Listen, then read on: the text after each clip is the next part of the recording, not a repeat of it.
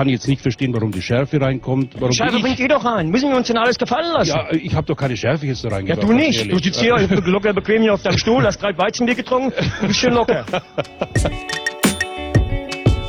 Servus zur 129. Ausgabe unseres Fußballpodcasts. Mein Name ist Danny und ich reise heute gemeinsam mit euch in die Redaktionsräume eines Sportportals im deutschsprachigen Raum und treffe dort zwei sehr erfolgreiche Journalisten.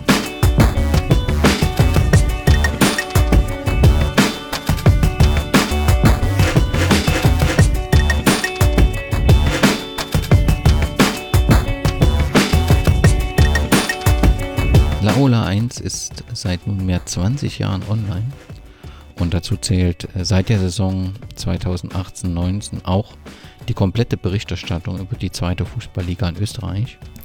Neben den Live-Berichten von den Spielen der Liga 2 sorgen die erfahrenen Journalisten Johannes Christopheritsch und Harald Brandl mit dem Podcast Zwara Konferenz für eine regelmäßige und fundierte Analyse der sportlichen Situation. Im Podcast spreche ich mit den beiden über den Sportjournalismus und die Zukunft des Fußballs in Österreich.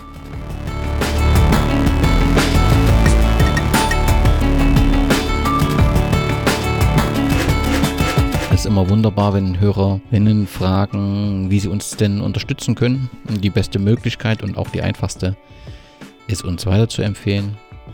Nur wenn wir auch gehört werden, macht so ein Projekt auch Sinn. Habt ihr Fragen, Anregungen oder auch Themenvorschläge?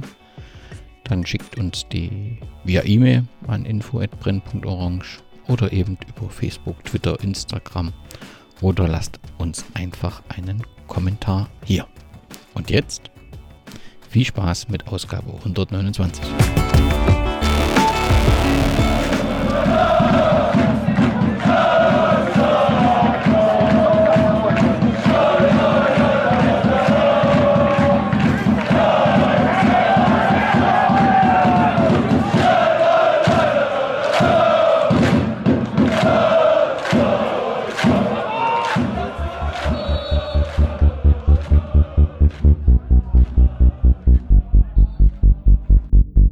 Bei uns haben wir ein paar die Hosen voll mit dem Kapitale eingefallen, mehr brauchen wir nicht sagen. Aber die Frage brauchen Sie mir auch nicht stellen. Haben Sie nicht Angst gehabt vor einer noch höheren Niederlage? Den Eindruck äh, hatte man jetzt zum Schluss. Das ist die nächste depperte Frage. Fällt Ihnen noch nichts Scheideres ein jetzt?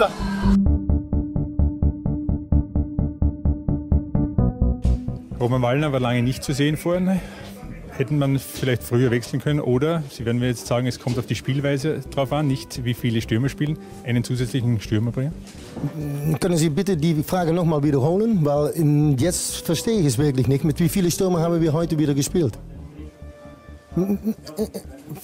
Bitte, äh, wiederholen Sie Offen nochmal. Offensivmännern, aber nicht. Offensiv haben wir mit drei Stürmer gespielt, äh, meine Herr.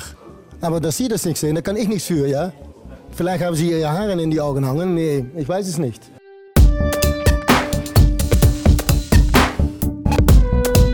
Sie haben angeblich auch am Weg hinein den Austria-Trainer Cordes beschimpft. Ich glaube, was Sie da erzählen, glaube ich, ist für die Würste. Dankeschön. Gelaufene Kilometer 3,5, Sprint 29, Maximalgeschwindigkeit 35,9. Was sagt uns das? Ja, das würde ich auch gerne wissen.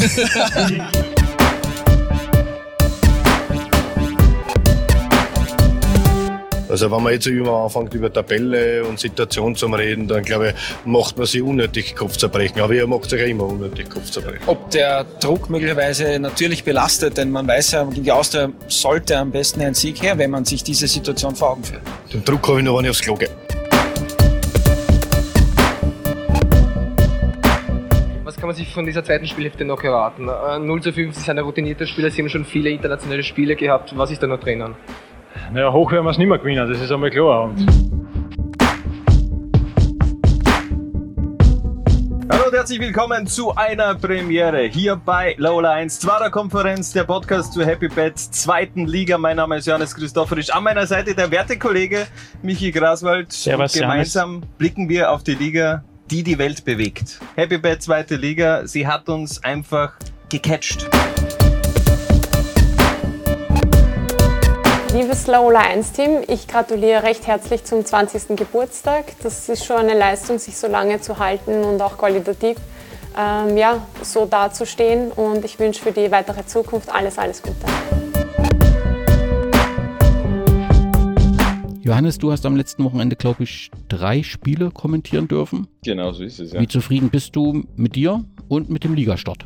Also mit mir bei den Live-Kommentaren bin ich im Grunde nie zu 100% zufrieden. Ähm, einfach auch, um mir selbst äh, viel Luft nach oben zu lassen. Ich glaube, äh, ich weiß nicht, wie das bei anderen Kommentatoren ist, aber im Grunde findet man immer im Nachhinein vielleicht Formulierungen, die besser gewesen wären, wo man vielleicht nicht ganz sauber gesprochen hat. Von dem her ähm, auf jeden Fall Luft nach oben. Die Spiele an sich waren relativ äh, interessant. Ähm, Steyr gegen Horn war natürlich jetzt nicht vielleicht der fußballerische Gaumenschmaus, aber es war gefühlt schon jetzt ein Abstiegskampf und ähm, Blau-Weiß Linz hat mich überzeugt und äh, vor allem auch Austria Lustenau gegen GRK. Also von dem her guter Start im Endeffekt in die Saison. Harald, siehst du auch so? Ja, sehe ich genauso. Also es ist ja zur Saisonstart immer so, man weiß nie wirklich genau, wo die Mannschaften stehen und vor allem in in Liga 2 kann man viele Transfers auch schwer einschätzen, weil die Spieler halt entweder wie in Horn äh, aus Ligen kommen, die man nicht verfolgt, oder weil sie teilweise aus den Regionalligen kommen. Ähm, war, war sehr aufschlussreich, finde ich, die erste Runde schon mal.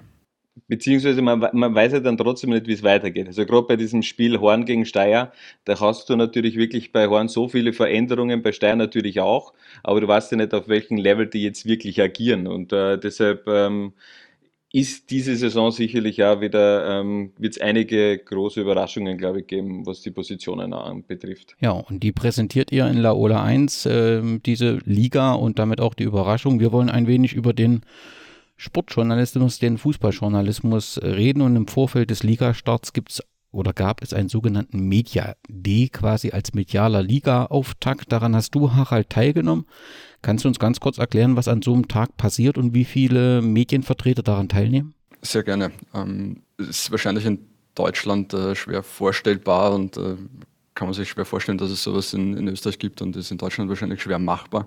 Ähm, in dem Fall gibt es zwei Media Days eigentlich. Es gibt einen von der Bundesliga, der war am Tag vor dem der der zweiten Liga. Das, der war im, in einem Museum auf der Wiener Ringstraße. Also das war schon ein sehr feines Setting, äh, wo dann alle Trainer und die Kapitäne aller Bundesliga-Clubs da waren. Und da war ein sehr großer Medienandrang. Ich würde jetzt mal schätzen, so um die 50 Journalisten. Also es waren sicher äh, um die 15 Kamerateams da. Äh, da hat man dann schon raufen müssen um die Interviewmöglichkeiten der Media Day der zweiten Liga wiederum war bei einem Stadtheurigen am Stadtrand. Äh, da sind alle Trainer gekommen und der ein oder andere Funktionär auch. Ähm, da hat man dann auch einen ganzen Nachmittag lang die Möglichkeit, mit den Trainern zu sprechen. Nachdem wir in dem Fall Rechteinhaber waren, haben wir da einen extra Raum gehabt, wo wir wirklich äh, längere Exklusivinterviews mit allen Trainern führen konnten. Da war der Andrang der Kollegenschaft jetzt nicht so groß, muss ich sagen. Ich wahrscheinlich werden es zehn gewesen sein äh, von anderen Medien, die da waren.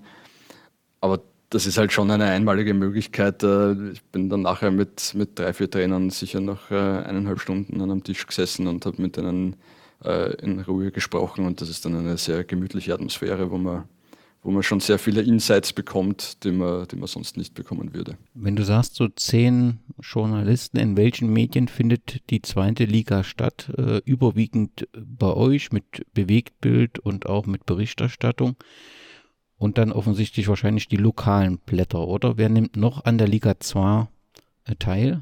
Das sind in erster Linie die, die lokalen Medien. Das, in Österreich gibt es ja kaum Sportmedien, äh, die über das ganze Land berichten. Also äh, es sind sehr, sehr viele lokale Medien und die dann halt sich natürlich die Vereine aus ihren jeweiligen Bundesländern rauspicken und sonst relativ wenig machen, wobei es natürlich auch große Tageszeitungen wie die, wie die Kronenzeitung gibt, äh, die dann schon die ganze Liga zwar abdeckt, aber halt auch in ihren jeweiligen Regionalausgaben mehr Bezug zu den, zu den einzelnen Teams hat.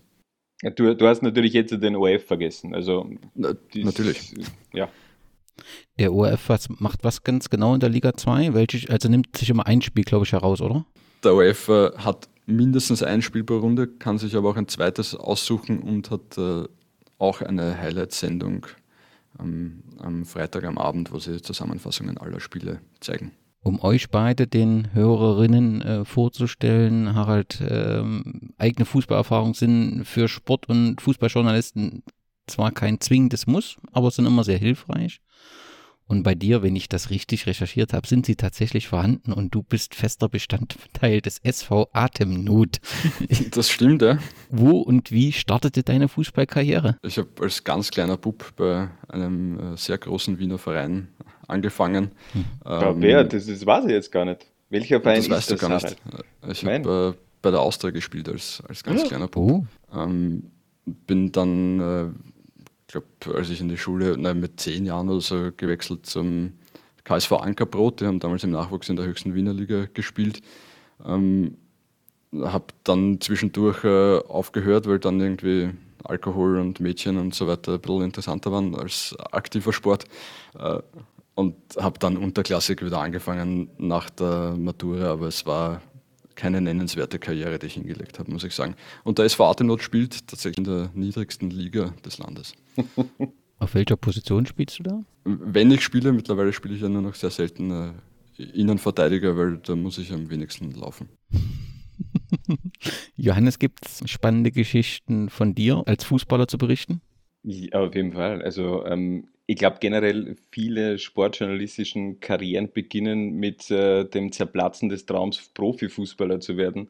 Ähm, so ähnlich war es bei mir auch. Bei mir ist jetzt ja nicht der ganz große Wiener Verein gewesen, da, da ich eben aus einem, einem, kleinen Dorf aus der Steiermark komme und äh, da habe ich im Endeffekt im, im Heimatverein äh, gespielt über längeren Zeitraum. Für mich meiner Meinung nach auch sehr erfolgreich, aber äh, ähnlich wie beim Harald sind dann eben andere Interessen dazwischen gekommen. Bei mir war es zusätzlich ich ja auch noch die Musik, wo ich dann äh, in einer Musikband da war, äh, in einer Metalband und da haben sich dann die Interessen ein wenig verschoben. Ich glaube trotzdem, wenn ich es durchgezogen hätte, ich glaube, ich würde ähm, auf der anderen Seite sein. Du hast, äh, wenn ich das äh, richtig rausgefunden habe, Publizistik und Kommunikationswissenschaften an der Universität Wien studiert. Im, im Grunde, ich habe es anstudiert. Ja, also im Endeffekt, ich habe ähm, davor war ich eigentlich fünf Jahre in einer Tourismusschule, wo ich dann auch maturiert habe, also gleichgestellt mit dem Abitur in Deutschland. Ähm, und dann wollte ich in die, die Richtung Journalismus gehen, habe angefangen Publizistik studieren, habe währenddessen äh, mein Praktikum bei Lola 1 begonnen, 2010, äh, bin dann ähm, übernommen worden und dann habe ich jetzt nicht mehr das, die große Motivation gehabt, nebenbei zu studieren, wenn ich ehrlich bin. Okay, das heißt, bei dir war von Anfang an der Fokus auf dem Sportjournalismus und äh, im Prinzip hat diese Laola 1, da gibt es ja so eine Lehrredaktion, genau. Redaktion, die hat dir im Prinzip geholfen, dort reinzukommen. Ist das richtig? Ja, ich bin im Endeffekt nicht in der Lehrredaktion gewesen. Man darf es ja nicht vergessen. Harald ist bei der, bei der, der schreibenden Redaktion eher zu Hause und die eben bei der, bei der Videoredaktion. Äh, und ähm, das sind halt dann auch zwei verschiedene Abteilungen und äh, bei mir war es eben die, die Videoabteilung und äh, da gibt es im Grunde keine Lehrredaktion. Also ich habe über ein ganz normales Praktikum im Endeffekt bei Lola 1 damals begonnen. Und Harald, wie hat bei dir dein Berufsweg begonnen. Du hast, glaube ich, Sportjournalismus studiert an der Uni, oder? Genau, aber es ist nur ein, ein Uni-Lehrgang, also kein äh, tatsächliches Studium. Das waren vier Semester an der Universität in Salzburg. Die bieten da so Blockunterricht an. Das ist so eine Mischung aus äh, Sportwissenschaften, also teils Trainingslehre und Sportbiologie und, eine, und ein bisschen Journalismus. Ähm, ist spannend, weil man ein bisschen ein, ein Gefühl dafür bekommt, ähm, was einen erwartet in dem Job. Aber ich glaube grundsätzlich, dass es diese klassische Ausbildung, zumindest im Sportjournalismus, nicht braucht. Ich glaube, es ist eher ein, ein Learning by Doing äh, Ding. Ich habe auch davor eigentlich schon äh, im Sportjournalismus gearbeitet, habe eigentlich, während ich in der Schule war, schon Volontariate gemacht bei der Sportzeitung, die es mittlerweile leider nicht mehr gibt. Äh, habe dort dann auch äh, nach der Matura weitergemacht und begonnen als, nennen wir es einmal, Freelancer und bin seit 2004 bei Laola 1. Was hat dich zu Laola 1 oder es war ja damals, als du eingestiegen bist, noch sport1.at. Was hat dich bewegt, dorthin zu gehen? Also was war das, wo du gesagt hast, du hast gesagt, du warst bei einer Zeitung ähm, gewesen, die es eben heute nicht mehr gibt, aber dann zu einem Online-Medium zu geben, äh, zu gehen, äh, was hat dich dazu bewegt? Um ehrlich zu sein, ich habe eine feste Anstellung gesucht und habe quasi an jedes Medium des Landes geschrieben und die haben sich gemeldet. Hört sich extrem romantisch an. ja, aber seit 2004, ähm, da, da, scheint ja dann eben tatsächlich etwas gewesen zu sein, was dich ähm, gepackt hat und was dich begeistert hat. Also offensichtlich war es ja dann eben auch ein Zufall, der dich genau dorthin geführt hat, wo du dich wohlfühlst, oder? Definitiv. Also es war erst einmal, glaube ich, sehr spannend, weil damals der Online-Journalismus so mehr oder weniger begonnen hat in Österreich, muss man fast sagen, zumindest was den Sport angeht. Und da waren halt die Möglichkeiten bei äh, damals noch Sport 1 halt schon sehr groß und das war halt auch von, den, von der Technik und so weiter, die zur Verfügung gestanden ist, war das was komplett anderes, als ich zum Beispiel jetzt von der Sportzeitung äh, gewöhnt war. Dort haben wir alten iMacs gearbeitet, die so im Stundentakt einfach abgestürzt sind und wo du immer hoffen hast müssen, dass irgendwie nicht gerade was Wichtiges nicht gespeichert wurde. Ähm, und bei, bei Sport 1 hat es halt äh, dann Rechner gegeben, die wirklich schnell und gut funktioniert haben und das ist äh, schwer vorstellbar ähm, mittlerweile und äh, unglaublich, was sich da eigentlich so in den letzten 15 Jahren getan hat.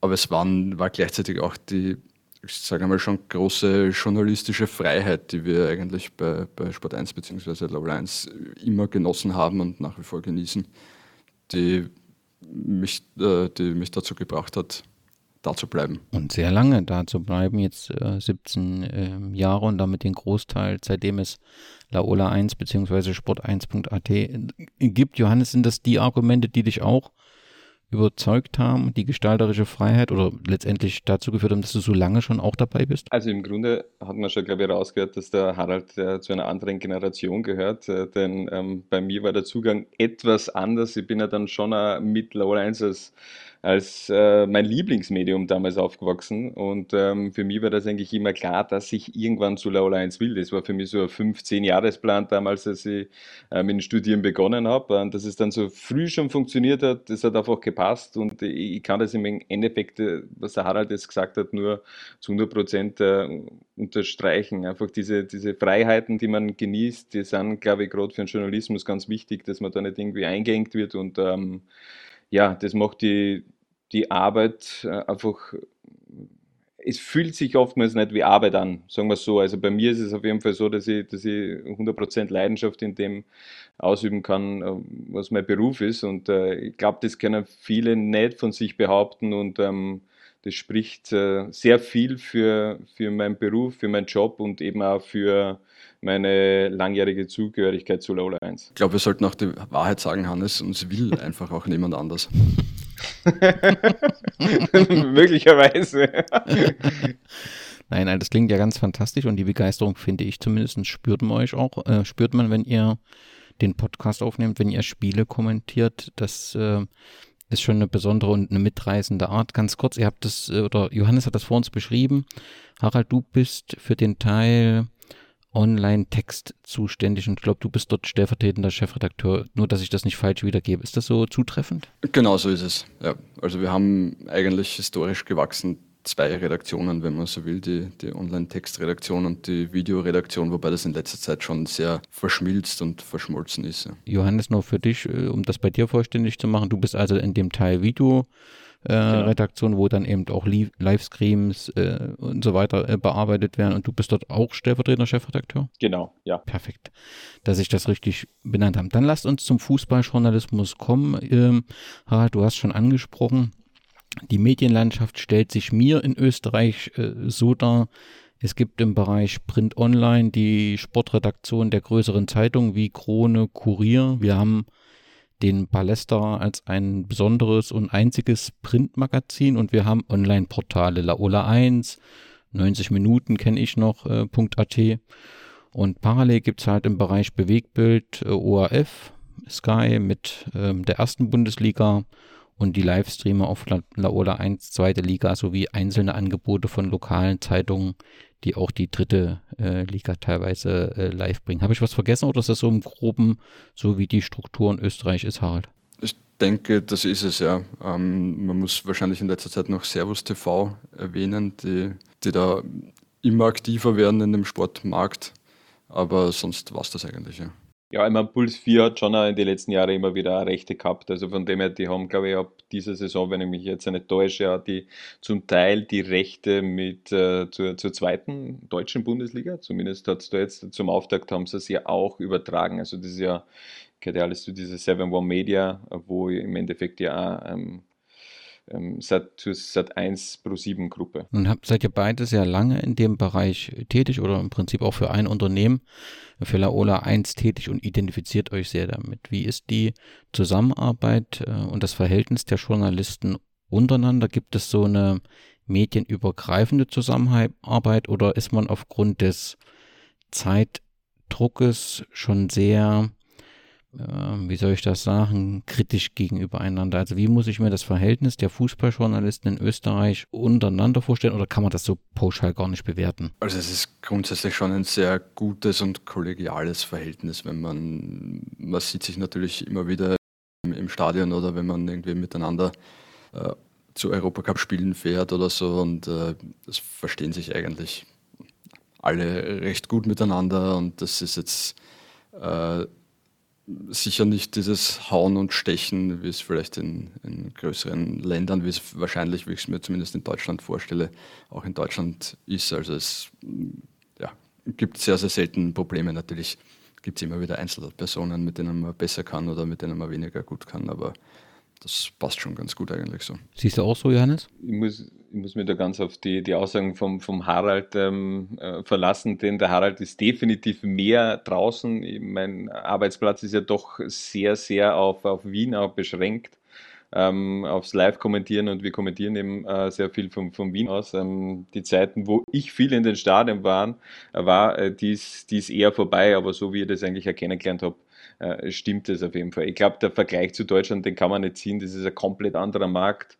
Und äh, ich glaube einfach generell, dass der, dass der Ton in der Sportberichterstattung in Deutschland da ganz anderer ist. Dann gehen wir mal auf die andere Seite, die Seite der Vereine. Die wollen natürlich immer bestmöglich vermarktet werden, aber manchmal hat man den Eindruck, dass sie selbst nicht so ganz gut aufgestellt sind oder unterschiedlich. Vielleicht ist das so besser. Also ich bekomme das ja bei meinen Anfragen manchmal nur mit und ich bin nur Blogger und Podcaster, aber man merkt schon, wenn ich bei einem Traditionsverein aus der zweiten Liga zum Beispiel mal anfrage, dann komme ich umgehend eine umfangreiche Antwort, wann, wie und ob es alles klappt. Und es gibt eben Vereine, die selbst in der Bundesliga spielen. Da bekommt man selbst auf die dritte Anfrage keine Antwort. Und so hat auch äh, Michael äh, Fiala, der Chefredakteur von 90 Minuten hat in einem Interview gesagt, er würde gern einmal beschreiben, wie unprofessionell zum Teil die österreichische Fußballbranche noch arbeitet. Das bezog er speziell auf die Medienarbeit in einzelnen Vereinen und sagte so ein bisschen, das interpretiert er auch als mangelnde Wertschätzung der Arbeit. Also, dass manche Vereine eben sehr wenig Wert auf die Medienarbeit setzen, weil sie das für nicht notwendig erachten. Wie fit sind denn aus eurer Sicht die Vereine der zweiten Liga in Sachen Medienarbeit? Habt ihr da auch ein großes Gefälle, dass das sehr unterschiedlich ist? Oder sagt ihr, nee, man fängt schon an, sich dort zu bemühen und man, man hat schon erkannt, dass Medienarbeit wichtig ist. Könnt ihr das so beurteilen, Harald? Grundsätzlich, glaube ich, haben mittlerweile alle erkannt, dass Medienarbeit einigermaßen wichtig ist. Ich drücke es jetzt diplomatisch aus. Ähm, aber es ist, wie du sagst, die, die Unterschiede sind natürlich riesig. Also es gibt Vereine, wo es äh, hauptberufliche Pressesprecher gibt, die man mehr oder weniger zu jeder Tages- und Nachtzeit anrufen kann, äh, wenn man etwas braucht. Es gibt wiederum Vereine, äh, da muss man dann einmal anrufen und sagen, hey, es wäre super, wenn ihr eure Pressemitteilungen auch an uns schicken könntet, weil sonst kriegen wir teilweise die Transfers nicht einmal mit. Ist aber, glaube ich, vor allem in der zweiten Liga bei vielen Vereinen auch einfach eine, eine finanzielle Frage. Und ich glaube, dass sich viele Vereine es einfach nicht leisten können, ähm, da jetzt wirklich gute Pressearbeit zu machen. Ich glaube aber trotzdem, dass man, dass man da in Zukunft einfach mehr machen muss, denn ich glaube, was die Vereine vielleicht jetzt noch gar nicht so sehen, ist, dass man da Dinge verkaufen kann. Ich glaube, äh, es gibt viele Vereine, die, die, die sehr gut im Verkaufen sind, gerade wenn es um äh, äh, Plätze im Trikot sind. Ähm, aber ich glaube, dass er generell einfach äh, in der Vermarktung der Vereine sicherlich noch einiges möglich ist. Äh, gerade die Range in der zweiten Liga ist natürlich heftig. Du hast halt mit, dem, mit dem GRK, mit Wacker Innsbruck, aber auch mit äh, SK St. Pölten drei Vereine, die eben wirklich extrem professionell aufgestellt sind und auf der anderen Seite eben andere Vereine, die sich noch sehr schwer tun, aber die meiner Meinung nach in den letzten Jahren äh, dazugelernt haben und immer mehr in die Richtung machen. Ja, und es gilt ja letztendlich die Plattform, die ihr bietet, äh, dann eben auch perfekt zu nutzen für den äh, Verein. Und das ist ja eigentlich eine sehr gute Vorlage. Wie würdet ihr euer Verhältnis zu den Vereinen beschreiben? Ist das ein kritisches, ist das ein distanziertes oder ist das eher ein freundschaftliches? Ich warte, was der Harald sagt. ich würde sagen, es ist ein professionelles Verhältnis. Also Teilweise kenne ich die, die jeweiligen Ansprechpartner auch nur via Mail oder maximal Telefon. Äh, teilweise äh, kenne ich sie natürlich äh, schon seit Jahren gut und, und dann dementsprechend ist das Verhältnis wahrscheinlich auch besser.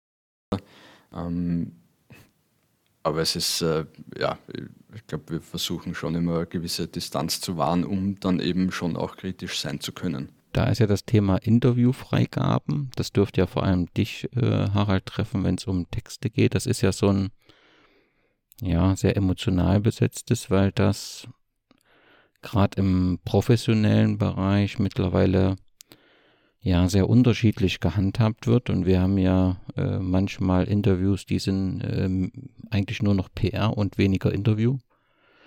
Und ähm, habt ihr da Kriterien? Also gibt es bei euch eine Grenze, wo ihr sagt, also natürlich gebe ich die Möglichkeit, über ein Interview nochmal drüber zu lesen, aber wenn das so entstellt wird, dass es nicht mehr dem ursprünglichen Gespräch entspricht, dann würden wir auch so ein Interview nicht veröffentlichen? Wahrscheinlich schon. Also grundsätzlich hat das in den letzten wahrscheinlich fünf Jahren ungefähr, ist es meiner Meinung nach extrem geworden, also dass sehr, sehr viele Vereine und Pressesprecher dann tatsächlich sagen, sie wollen das Interview vorher autorisieren. Das war davor selten der Fall, beziehungsweise teilweise waren es dann tatsächlich einfach nur die Trainer oder die Spieler, die darum gebeten haben. Ähm, ich für mich persönlich, und ich glaube, ich kann da eh auch für die ganze Redaktion sprechen, wir lehnen diesen Wunsch äh, nicht ab. Also es äh, ist okay für uns.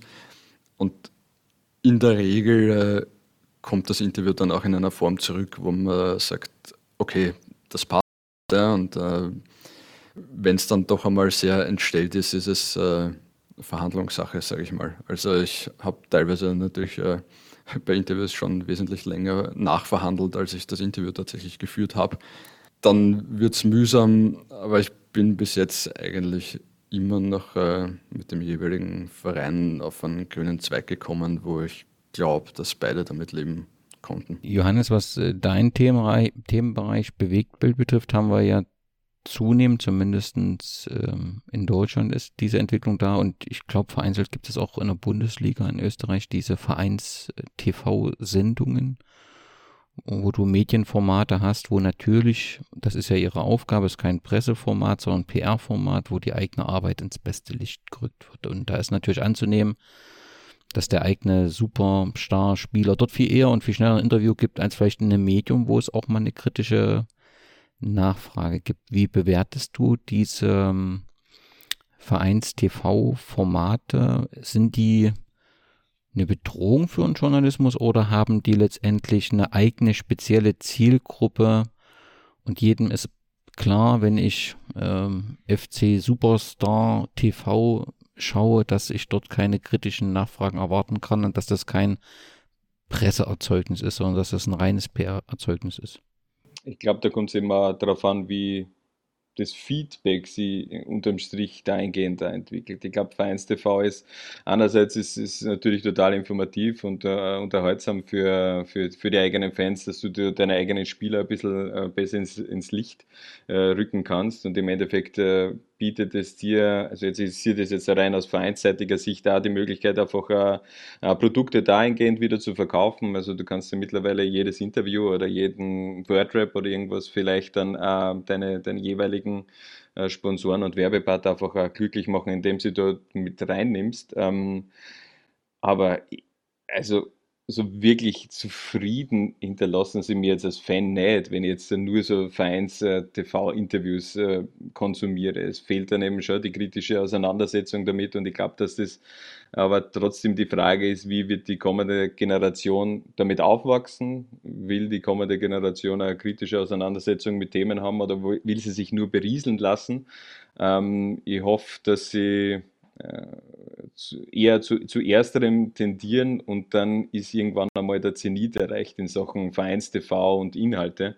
Ähm, wenn man ehrlich ist, ist ja, sind diese Vereins-TV-Geschichten ja eher mehr Entertainment. Also da geht es ja dann wirklich um, um lustigen Inhalt, äh, eben auch um die verschiedenen Social-Media-Kanäle einfach auch zu beliefern, dass du jetzt äh, lange ähm, Interviews, die wirklich ähm, sie ganz nah mit einem Spieler oder mit einem Trainer oder mit einem Verein beschäftigen, die gibt es eher selten, beziehungsweise ist, ist, ist für mich meiner Meinung nach jetzt eher ähm, eine Ausnahme, die es sicherlich immer wieder gibt, vor allem natürlich bei den, bei den großen deutschen Vereinen, aber im Grunde schaut man, dass man äh, so schnell, schnell wie möglich eigentlich Content ähm, erstellt, entwickelt und dann eben auch rausjagt. Also das ist für mich so ähm, die Hauptaufgabe auch von, von einem Vereins-TV.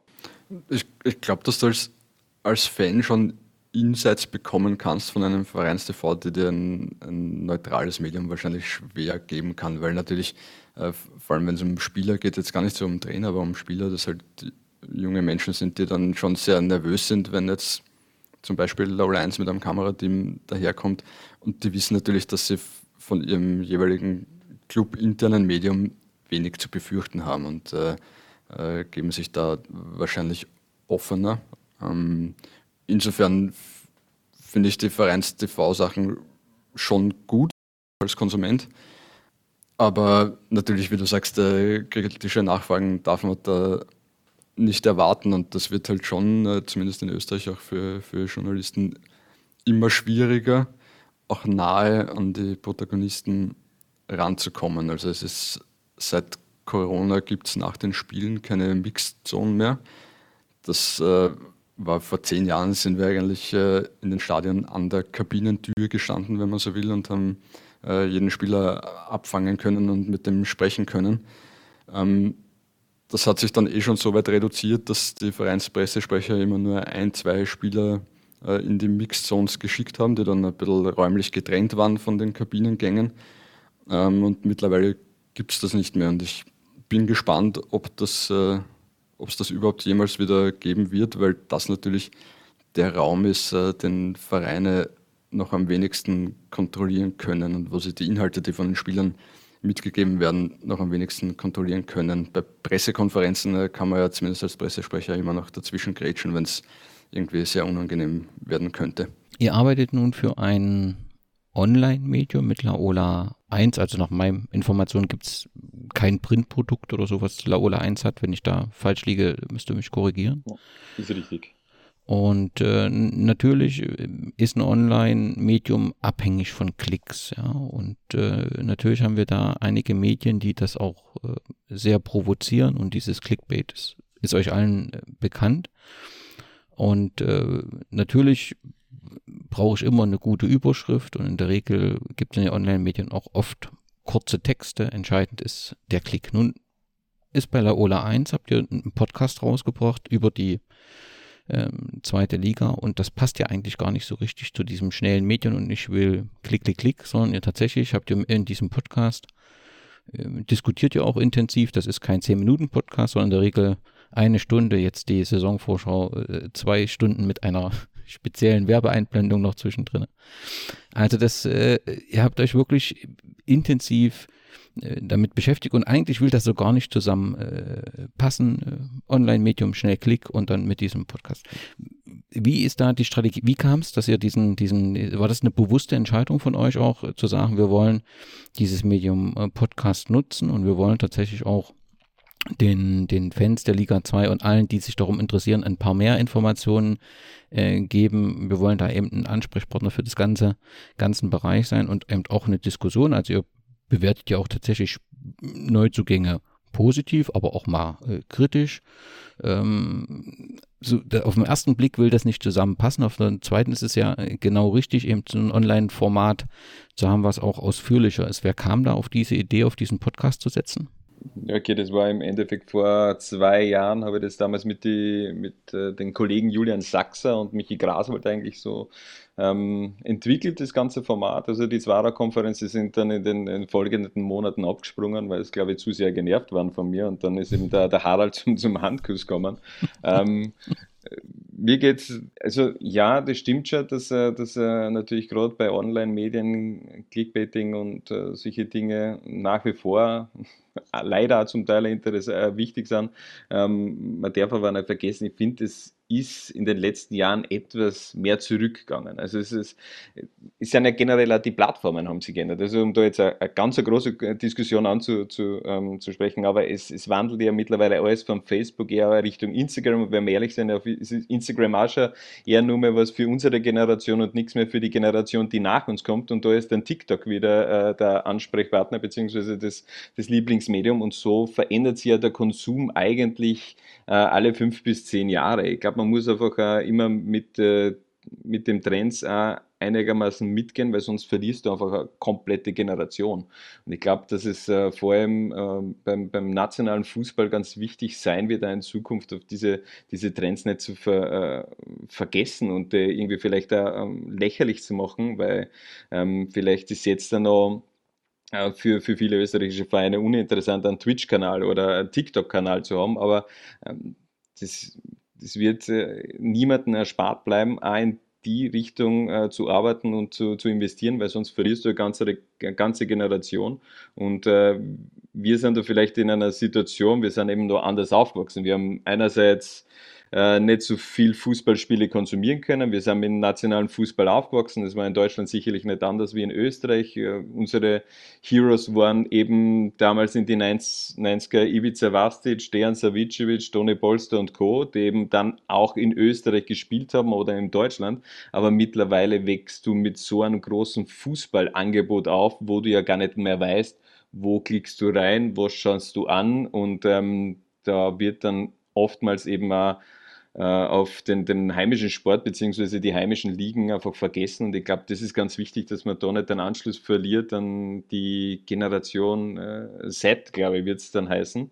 Beziehungsweise ist ja jetzt die Generation, die, die, die, die momentan schlagend ist. Und ähm, und ich glaube, da ist es einfach auch wichtig, solche Trends dann einfach wahrzunehmen. Und der Podcast ist, glaube ich, in den letzten Jahren jetzt nicht überraschend da ähm, ganz interessant und zusätzlich haben wir einfach die Möglichkeit, äh, mit diesem Podcast, mit der Zwarer-Konferenz ja mehrere Kanäle auch zu, zu beliefern. Es ist ja jetzt nicht nur so, dass man den, den Podcast nur äh, via Spotify und Co. konsumieren kann, sondern wir, es ist ja im Grunde ein Videopodcast und damit beliefern wir unseren äh, linearen TV-Kanal, wir beliefern unser Webportal und äh, eben auch Spotify und Co. Und ich glaube, das ist ähm, äh, gute Verbreitung von, von ein Produkt und äh, ein Format, dass du dann einfach verschiedene Kanäle hast, da, da Leute zu ähm, erwischen. Beziehungsweise kannst du dann äh, zusätzlich das Ganze affiliieren und vielleicht noch zusätzlich aufbereiten. Ja, du hast die sozialen Medien angesprochen. Die sind ja manchmal Segen und Fluch zugleich. Auf der einen Seite schaffen sie Kontakt zu Menschen, die man sonst vielleicht nie kennengelernt hätte. Auf der anderen Seite lernt man Menschen von der Seite kennen, die man nie kennenlernen wollte. Wie, wie, wie geht ihr als Journalisten, also das ist vielleicht im Fußballjournalismus nicht so intensiv oder ich hoffe das, aber natürlich gerade im politischen Journalismus ähm, müssen sich da ja Journalisten sehr heftigen Angriffen teilweise erwehren. Wie, wie geht ihr mit dem Thema soziale äh, Medien um? Sagt ihr, das ist zwingend notwendig, das brauche ich als Journalist dort auch aktiv zu sein, mich zu präsentieren. Johannes, so, ich nehme das wahr, dass du auch das sehr aktiv äh, nutzt, aber es ist natürlich auf der anderen Seite auch ein gewisses Risiko. Man macht sich auch immer ein bisschen an oder bietet potenzielle Angriffsfläche. Schwer. Ich meine, im Endeffekt habe ich mich auf Twitter ja ziemlich versteift, sprich, ich bin jetzt auf Instagram oder Facebook eher ähm, wenig, äh, also sehr, sehr, sehr inaktiv eigentlich. Ähm, ich finde es einfach, äh, das, das, Medium Twitter finde ich einfach cool. Ich finde es einfach äh, lässig. Ähm, ich habe einfach äh, gerade bei der Recherche zu verschiedenen Spielen ähm, komme ich einfach auf Dinge drauf, die ich dann einfach gern mitteilen würde. Und dann habe ich halt mit Twitter einen super Kanal mittlerweile gefunden, wo ich einfach äh, so unnützes Wissen auch über Liga 2 dann posten kann. Und das äh, überraschenderweise gibt es ja wirklich Leute, die, die das auch interessiert.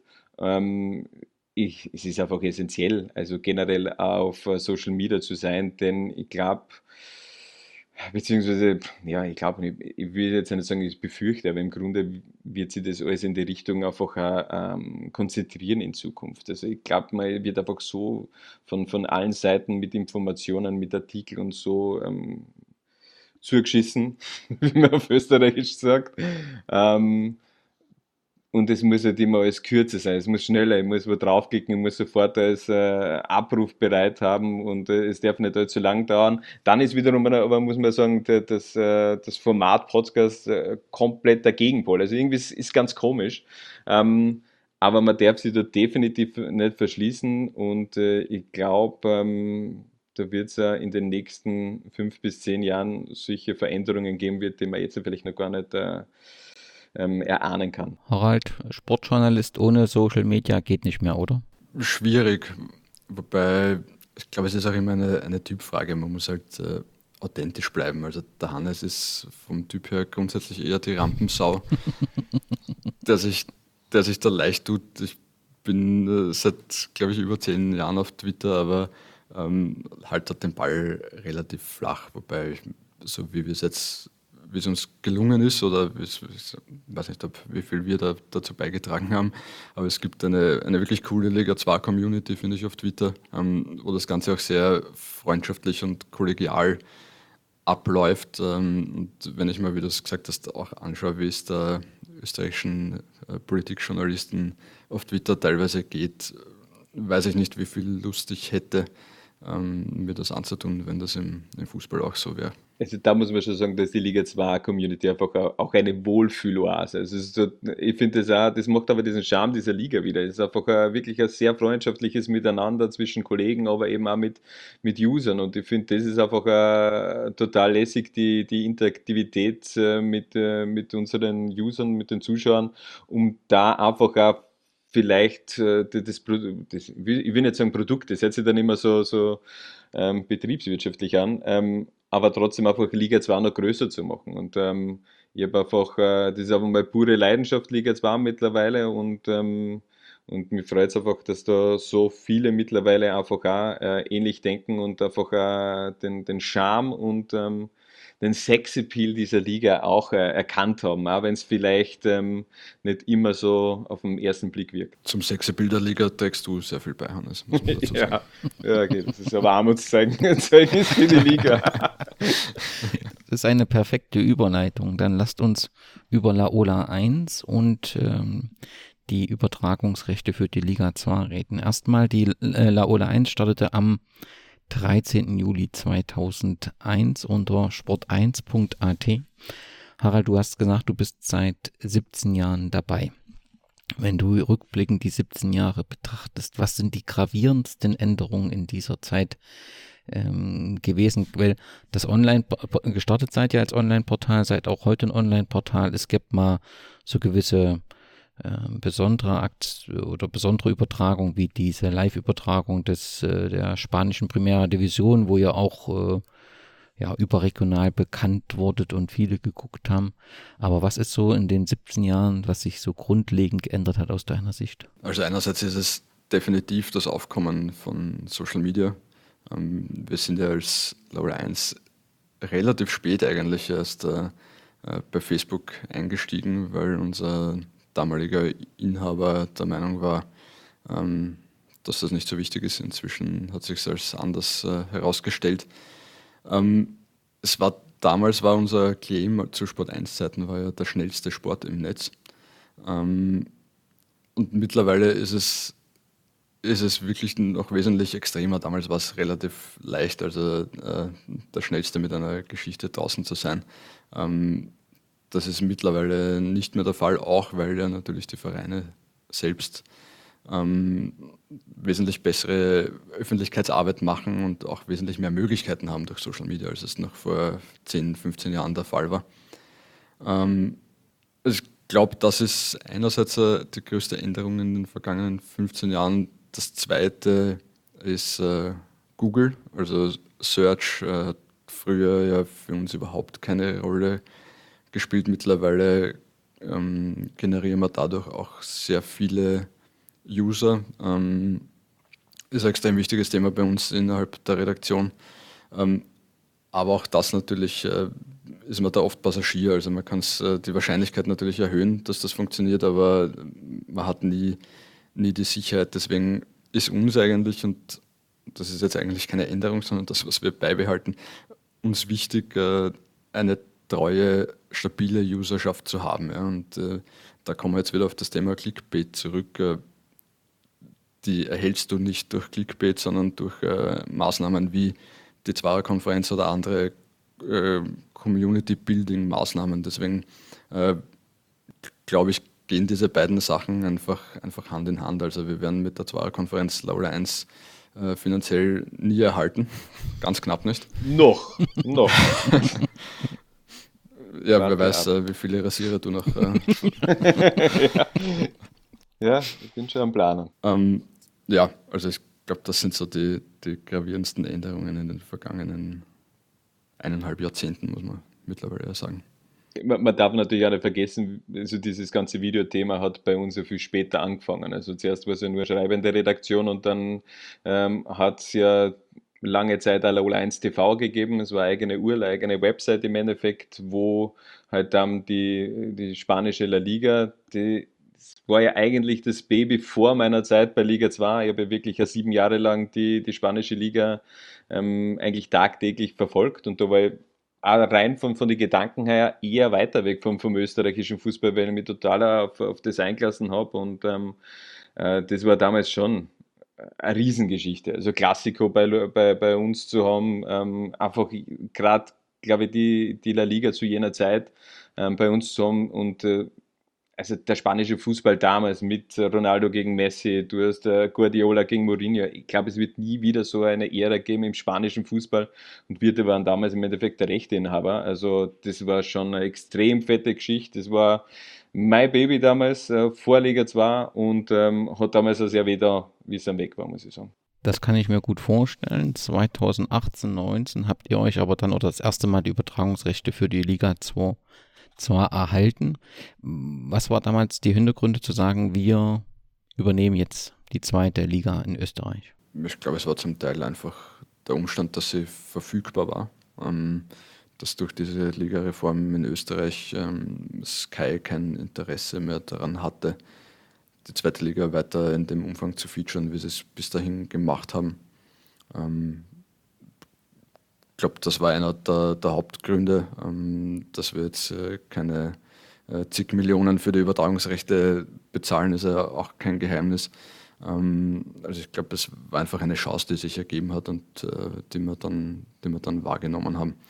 Wobei es war ein paar Ebenen über uns, diese, diese Entscheidungen, muss man auch dazu sagen. Und ihr seid jetzt im, in der vierten Saison, im vierten Übertragungsjahr.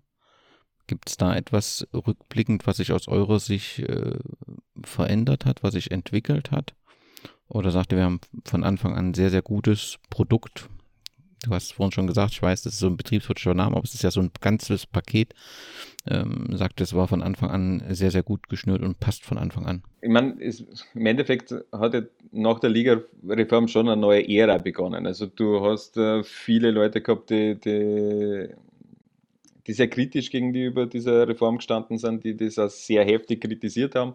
Ähm, sprich, es hat schon, es war schon eine gewisse, ähm, wie soll ich sagen, Entwicklungsphase gebraucht, um, um, um einerseits mit dieser Liga einfach mit diesen ganzen Änderungen wieder klarzukommen, ähm, andererseits einfach jetzt wieder den Fokus auf den österreichischen Fußball eben in der Wiederredaktion zu haben, beziehungsweise zweite Liga.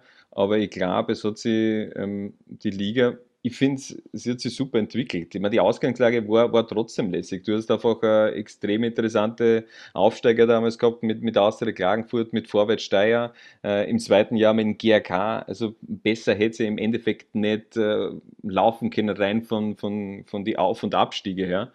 Und ähm, also wenn jemand abgestiegen ist, das ist ja nicht immer so der Fall. Ähm, aber ich glaube, mittlerweile hat sie schon auch ein cooles Image für diese Liga entwickelt. Und ich glaube, das ist anders, also ein anderes Image, wie, wie es davor war. Und ich glaube, das, das haben wir nicht schlecht gemacht in diesem Zeitraum bislang. Du hast vor uns gesagt, dass die Live-Berichterstattung sehr häufig auch aus Wien stattfindet.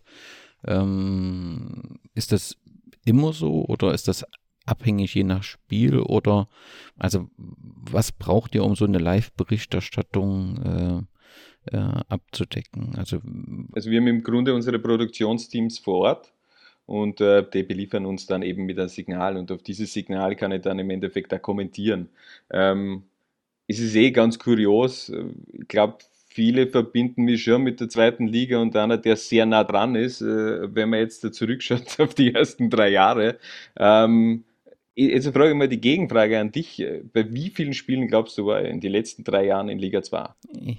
Du wirst ein bisschen entsetzt oder überrascht sein. Ich, ich bin davon ausgegangen, du bist immer vor Ort gewesen. Nein. Ja, vielleicht vermittle ich das, genau. aber ich war in den letzten drei Jahren bei genau null Spielen. Also ich war wirklich, äh, ich bin immer, äh, wir kommentieren eigentlich immer ähm, in Wien und ähm, ist natürlich rein logistisch äh, ähm, natürlich einfacher das ist eh klar. Also nach Lustenau zu, zu fliegen oder zu fahren ist natürlich was anderes, als wie wenn ich einfach dann äh, nach Wien die 20 Minuten ins Büro fahre und ähm, dann über das Spiel kommentiere. Aber ich glaube, ich schenke dem Hannes zu Weihnachten ein Bahnticket nach Dornbirn, damit er sich endlich mal ein Spiel vor Ort anschaut. Ja, das wäre schön, ja. Birkenwiese, Olli. Ja. Hat auch, hat auch einen total schönen Charme eigentlich, die Birkenwiese. In Deutschland ist das Thema Spieltagszerstückelung regelmäßig von, in, äh, Gegenstand von Diskussionen, auch zwischen Fans und äh, ähm, Verband, äh, über denjenigen, die die Übertragungsrechte haben. Insbesondere der Montag wurde sehr intensiv und äh, letztendlich ja auch erfolgreich in Deutschland äh, bekämpft, auch wenn er jetzt so langsam wieder in der vierten Liga plötzlich auftauchen soll. Aber ähm, um den Blick nach Österreich, dort gibt es in der zweiten Liga drei Übertragungstage. Ihr habt ähm, äh, den Freitag, den Samstag und das Sonntagvormittag ragt so ein bisschen heraus, so für mich, äh, dass das Sonntagvormittag ähm, da so ein, ein, separater Termin ist. Wie ist die Aufteilung? Gab es da jemals Diskussion oder ist das von Anfang an bewertet worden, äh, positiv bewertet worden? Also ihr habt ja keinen Montag dabei und letztendlich sind all die Termine größtenteils reisetechnisch zu erledigen, auch wenn ich natürlich sonntags äh, schon recht früh los muss.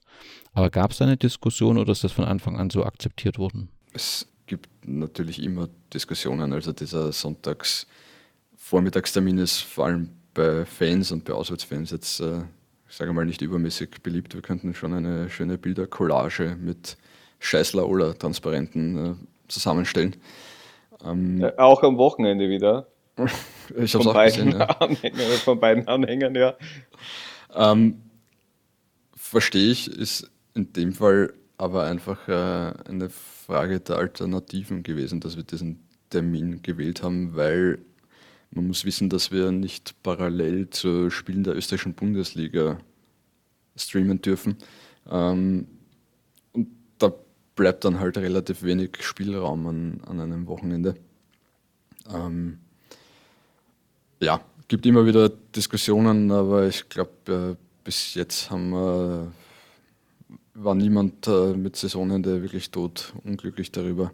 Äh, wenngleich ich natürlich auch jeden GRK-Fan verstehe, der jetzt ungern am Sonntag um 10.30 Uhr in, in Lustenau aufschlägt, wenn es zu einem anderen Zeitpunkt auch möglich wäre. Ich glaube, ich glaub, das ist ein Termin, der natürlich äh, extrem polarisiert, aber es gibt eben äh, viele Dinge, die für so einen Termin sprechen. Ich glaube, er ist sehr familientauglich. Ähm, mhm. Ähm, du musst du das, das Wochenende das nicht komplett an, an, ähm, aus, äh, an, dieses, an irgendein Spiel richten, sondern ähm, Sonntagvormittag ist dann auch schnell mal erledigt und du kannst den restlichen Tag mit der Familie verbringen. Ich glaube, das wird da manchmal auch außer Acht gelassen, ist mir schon klar, aber trotzdem, wie der, der Harald auch gesagt hat, dass da natürlich auch Fangruppen, die dann eine lange Anreise haben, ähm, dass das halt vielleicht jetzt ja nicht so, so geschmeidig ist. Ähm, aber er muss man jetzt sagen, er wird ja sehr gut angenommen. Es sind meistens, äh, die, die, die Zuschauerkulisse ist meistens sehr gut. Klar, wir wählen natürlich auch äh, interessante Spiele aus am Sonntag, aber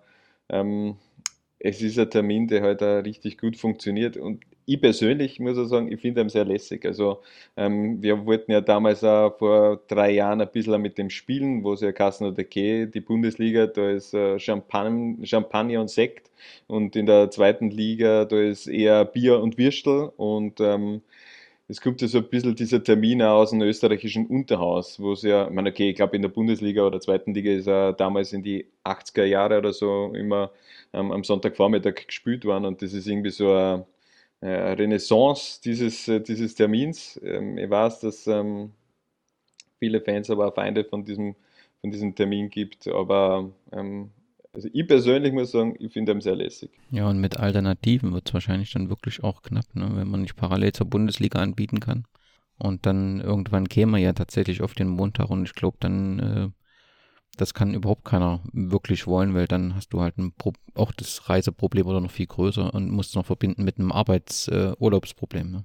Eben, genau. also ich glaube, Montagabend will will ja. wirklich niemand und ich glaube auch, das ist nicht in unserem Interesse. Aber ich glaube, da ist es gerade im deutschsprachigen Raum, also das sind wir ja noch weit entfernt von, von, von spanischen Verhältnissen. Also da nochmal diesen, diesen, diese Brücke zum spanischen Fußball zu machen. Also man muss ja sagen, La Liga, wie sie das damals auch äh, verteilt haben, den ganzen Spieltag. Das war ja natürlich als, als, als rechte Inhaber damals, gerade als, als, als äh, Online-Rechteinhaber, Inhaber, ähm, da hast du ja den, das ganze Wochenende durchgehend Fußball zeigen können. Du hast ja im Endeffekt da äh, komplett am, am Freitagabend hat es begonnen und dann ist am Samstag jedes Spiel einzeln. Da waren ja überhaupt keine doppelten Spiele, also keine Konferenzen im Endeffekt, sondern du hast da wirklich, der, der Spieltag war so aufgeteilt, dass du über, den ganzen, über das ganze Wochenende eigentlich äh, spanischen Fußball hast sehen können. Also davon ist man ja in, in Deutschland und Österreich nur im Grunde sehr weit entfernt. Aber ich gehe trotzdem auch davon aus, dass im Moment diese Richtung ergehen wird. Du, wer weiß, Hannes, wenn wir die zweite Liga dann an den chinesischen Markt sublizenzieren, äh, ja. werden wir da auch reagieren ja. müssen. Mit 10.30 sind wir aber da sehr gut dabei. Also von dem her kann mich noch erinnern an einer, an einer Meile in der Derby, äh, auch damals 12 Uhr Inter gegen AC. Ähm, da haben sich die Mailänder Fans auch ziemlich aufgeregt, aber da war ja in spanischen, äh, damals spanische Liga, also einmal kassen das, äh, glaube ich, Barca und äh, Real äh, paar Spiele immer am Sonntag um 12 Uhr dann auch, ähm, absolvieren müssen in einer Saison, eben auch um den chinesischen Markt anzugreifen beziehungsweise abzugreifen. Wenn ich es richtig gelesen habe, sind wir jetzt in der vierten Saison und damit endet nach dieser Saison die Laufzeit der Übertragungsrechte und ich gehe einfach mal davon aus, korrigiert mich, dass sie dieses Jahr wieder ausgeschrieben werden oder schon ausgeschrieben sind. Mm, ist es, äh, könnt ihr schon sagen, ob, ob Laola 1 dann wieder im, im Bietertopf mit drin ist oder könnte es eben auch sein, dass durch eure Arbeit die Liga tatsächlich auch spannender geworden ist und es sich da mehrere Wettbewerber engagieren wollen? Also die Rechte werden meines Wissens äh, dieser Tage in den nächsten Wochen wieder ausgeschrieben, ja, das stimmt. Ähm, ich glaube, es ist jetzt auch, äh, ich verrate jetzt kein großes Geheimnis, dass wir meines Wissens äh, äh, die Rechte schon weiter behalten wollen. Ähm, ich glaube, es spricht wenig dagegen, welche Mitbewerber es gibt, ob es welche gibt, äh, bin ich völlig überfragt. Könnte ich echt nicht sagen. Müsste ich raten und das will ich eigentlich nicht. Das werden wir ja dann in den nächsten Wochen auch, auch mitbekommen. In der Regionalliga gibt es ja gerade, wenn man so an die Austria in Salzburg denkt, auch einige Spiele mit, mit, mit großem überregionalen Interesse. Ist es, denke dass man sich auch um solche Rechte bemüht oder sagt man, Liga 2, da, da haben wir eben, jetzt sagst du schon zum zweiten Mal, ein Produkt, was wirklich funktioniert, womit wir uns identifizieren, wo wir was, äh, ähm, die Übertragung ähm, ähm, ja, gut realisieren können. Dort fokussieren wir uns drauf und, und das ist unser Bereich, wo wir uns engagieren. Oder sagt Laola 1, wir gucken natürlich auch so ein bisschen, was, was noch so passiert. Gute Frage. Wir haben, wir haben letztes, letztes Jahr Spiele des FC Pinzgau aus der Regionalliga Salzburg gezeigt. Ähm, da war es mehr eine Partnerschaft zwischen dem Verein und uns. Ähm, aktuell ist meines Wissens äh, nichts dergleichen geplant, aber sag niemals nie. Also ich, äh, wir hätten wahrscheinlich ein Jahr davor äh, nie damit gerechnet, dass wir die Rechte an der Liga bekommen und äh, dann auch nicht weiterkaufen, sondern sie tatsächlich zeigen. Ähm, wir hätten wahrscheinlich vor sechs Jahren uns schwer vorstellen können, dass wir die Liga 2 Rechte so lange haben. Deswegen, also möglich halte ich, halte ich alles, aber es gibt jetzt bei uns keine konkreten Bestrebungen meines Wissens da jetzt irgendwie noch weiter in die äh, weitere Fußballrechte aus der Regionalliga zu erwerben. Und wenn es so wäre, würde ich es nicht sagen, weil dann äh, äh werden da irgendwie der irgendwo aufmerksam, womöglich. Also total wertlos die Antwort. ja, dann lasst uns noch, lasst uns eben über die Liga 2 und die aktuelle Saison ähm, reden. Ihr habt es vorhin schon angesprochen, dass es eben mit der Übernahme der Rechte durch euch auch das verbunden war mit einer neuen Struktur, dass wieder 16 Teams in dem Wettbewerb aktiv sind. Mit den Erfahrungen von drei Jahren, ihr habt es gesagt, es ist eine sehr emotionale Diskussion. Aber Johannes, würdest du rückblickend sagen, die Strukturreform war die richtige Entscheidung? Über das habe ich so viel in den letzten Jahren nachgedacht. Ähm, ich glaube, ähm, ich glaube, da müssen wir fast eher nur, nur, nur die Vereine fragen, wie, wie sie das jetzt sehen. Aber ich glaube, da ist dann halt die Frage, welchen Verein fragst du? Ähm, denn äh, zum Beispiel ein Vorwärts Steyr oder Austria Klagenfurt oder so hätte es höchstwahrscheinlich in, äh, in der alten Reform nicht gegeben, weil sie es halt vielleicht nicht gebacken hätten in die, die damalige erste Liga, komischerweise hat sie damals erste Liga kassen, ähm, aufzusteigen. Ähm, ich finde die Reform so an sich, in Österreich ist es aber immer schwer, wenn irgendwas Neues äh, entwickelt wird, dann stößt man in erster Linie auf, auf Kritik. Und ähm, das ist das, was mir ein bisschen in, in, in Österreich nervt, egal was man äh, was Neues probiert, das wird sofort gleich mal ähm, versucht, den Keim zu ersticken, ohne dabei vielleicht auch sich näher damit zu beschäftigen. Und ähm, ich glaube, es war trotzdem in die, in, in die letzten Jahre hat sich da auch in der Bundesliga äh, interessante Konstellationen entwickelt, die es vielleicht vorher nicht gegeben hätte. Ich glaube, diese Spannung rund um den Cut nach der 22. Runde in der Bundesliga, wo man dann eben schaut, wer ist oben, wer ist unten, der ist schon sehr spannend. Dass natürlich ganz oben trotzdem keine Spannung gibt, ja okay, da werden wir höchstwahrscheinlich auch mit einer Halbierung der Punkte nichts machen, denn in Salzburg ist der Abomeister gefühlt für die nächsten 10 bis 20 Jahre, wenn nicht irgendwie ähm, ein Investor bei irgendeinem anderen Verein einsteigt und diesen Verein so mit Geld überschüttet, dass er irgendwie da konkurrieren kann. Aber das äh, Konstrukt von, von, von Red Bull Salzburg und was da jetzt nachkommt und wir haben es ja in Liga 2 auch einen guten Blick drauf, weil wir wissen, ähm, wenn vielleicht andere sagen, okay, bei Salzburg gibt es so viele qualitative Abgänge, dann wissen wir ganz genau, ja, die Salzburger haben genau null Probleme damit, denn die füllen einfach äh, den Salzburg-Kader mit dem Liefering-Kader auf und haben äh, vielleicht sogar bessere Truppen als im, im, im Jahr davor. Also das ist so gut im Endeffekt durchdacht. Und ich glaube, dass zum Teil ähm, der, der Liefering-Kader mit ein paar ähm, Adaptionen von oben aus Salzburg, dass die oben ums äh, Meisterplayoff mitspielen würden, wenn vielleicht nicht so gar, sogar ganz oben. Es ist einfach so unfassbar viel Qualität. Ich kann mir nicht vorstellen, dass, dass die österreichische Meisterschaft in die nächsten Jahre irgendwie um einen Meistertitel spannend wird. Harald, dein Blick auf die Strukturreform in der Liga 2? Ich glaube, was man schon gesehen hat in den vergangenen Jahren, dass der Schritt von der zweiten Liga in die Bundesliga dann ein sehr großer ist. Also die, die vergangenen Aufsteiger haben eigentlich nie wirklich äh, brilliert, sondern wären teilweise wie WSG Tirol äh, sportlich abgestiegen oder waren nah dran wie die SV Ried in der vergangenen Saison. Ähm, für, eben wie es der Hannes angesprochen hat, den FC Liefering oder andere Amateurteams ist es natürlich ein Segen, weil sie äh, Spieler besser wieder an die, an die Kampfmannschaft heranführen können. Ich glaube, das wird sich beim vor allem SK Rapid auch in den nächsten ein, zwei Jahren tatsächlich sehr bemerkbar machen. Ähm, ich finde die Liga grundsätzlich gut. Ich finde gut, dass es eine 16er Liga ist. Es ist extrem spannend eigentlich jedes Jahr, sowohl oben als auch unten.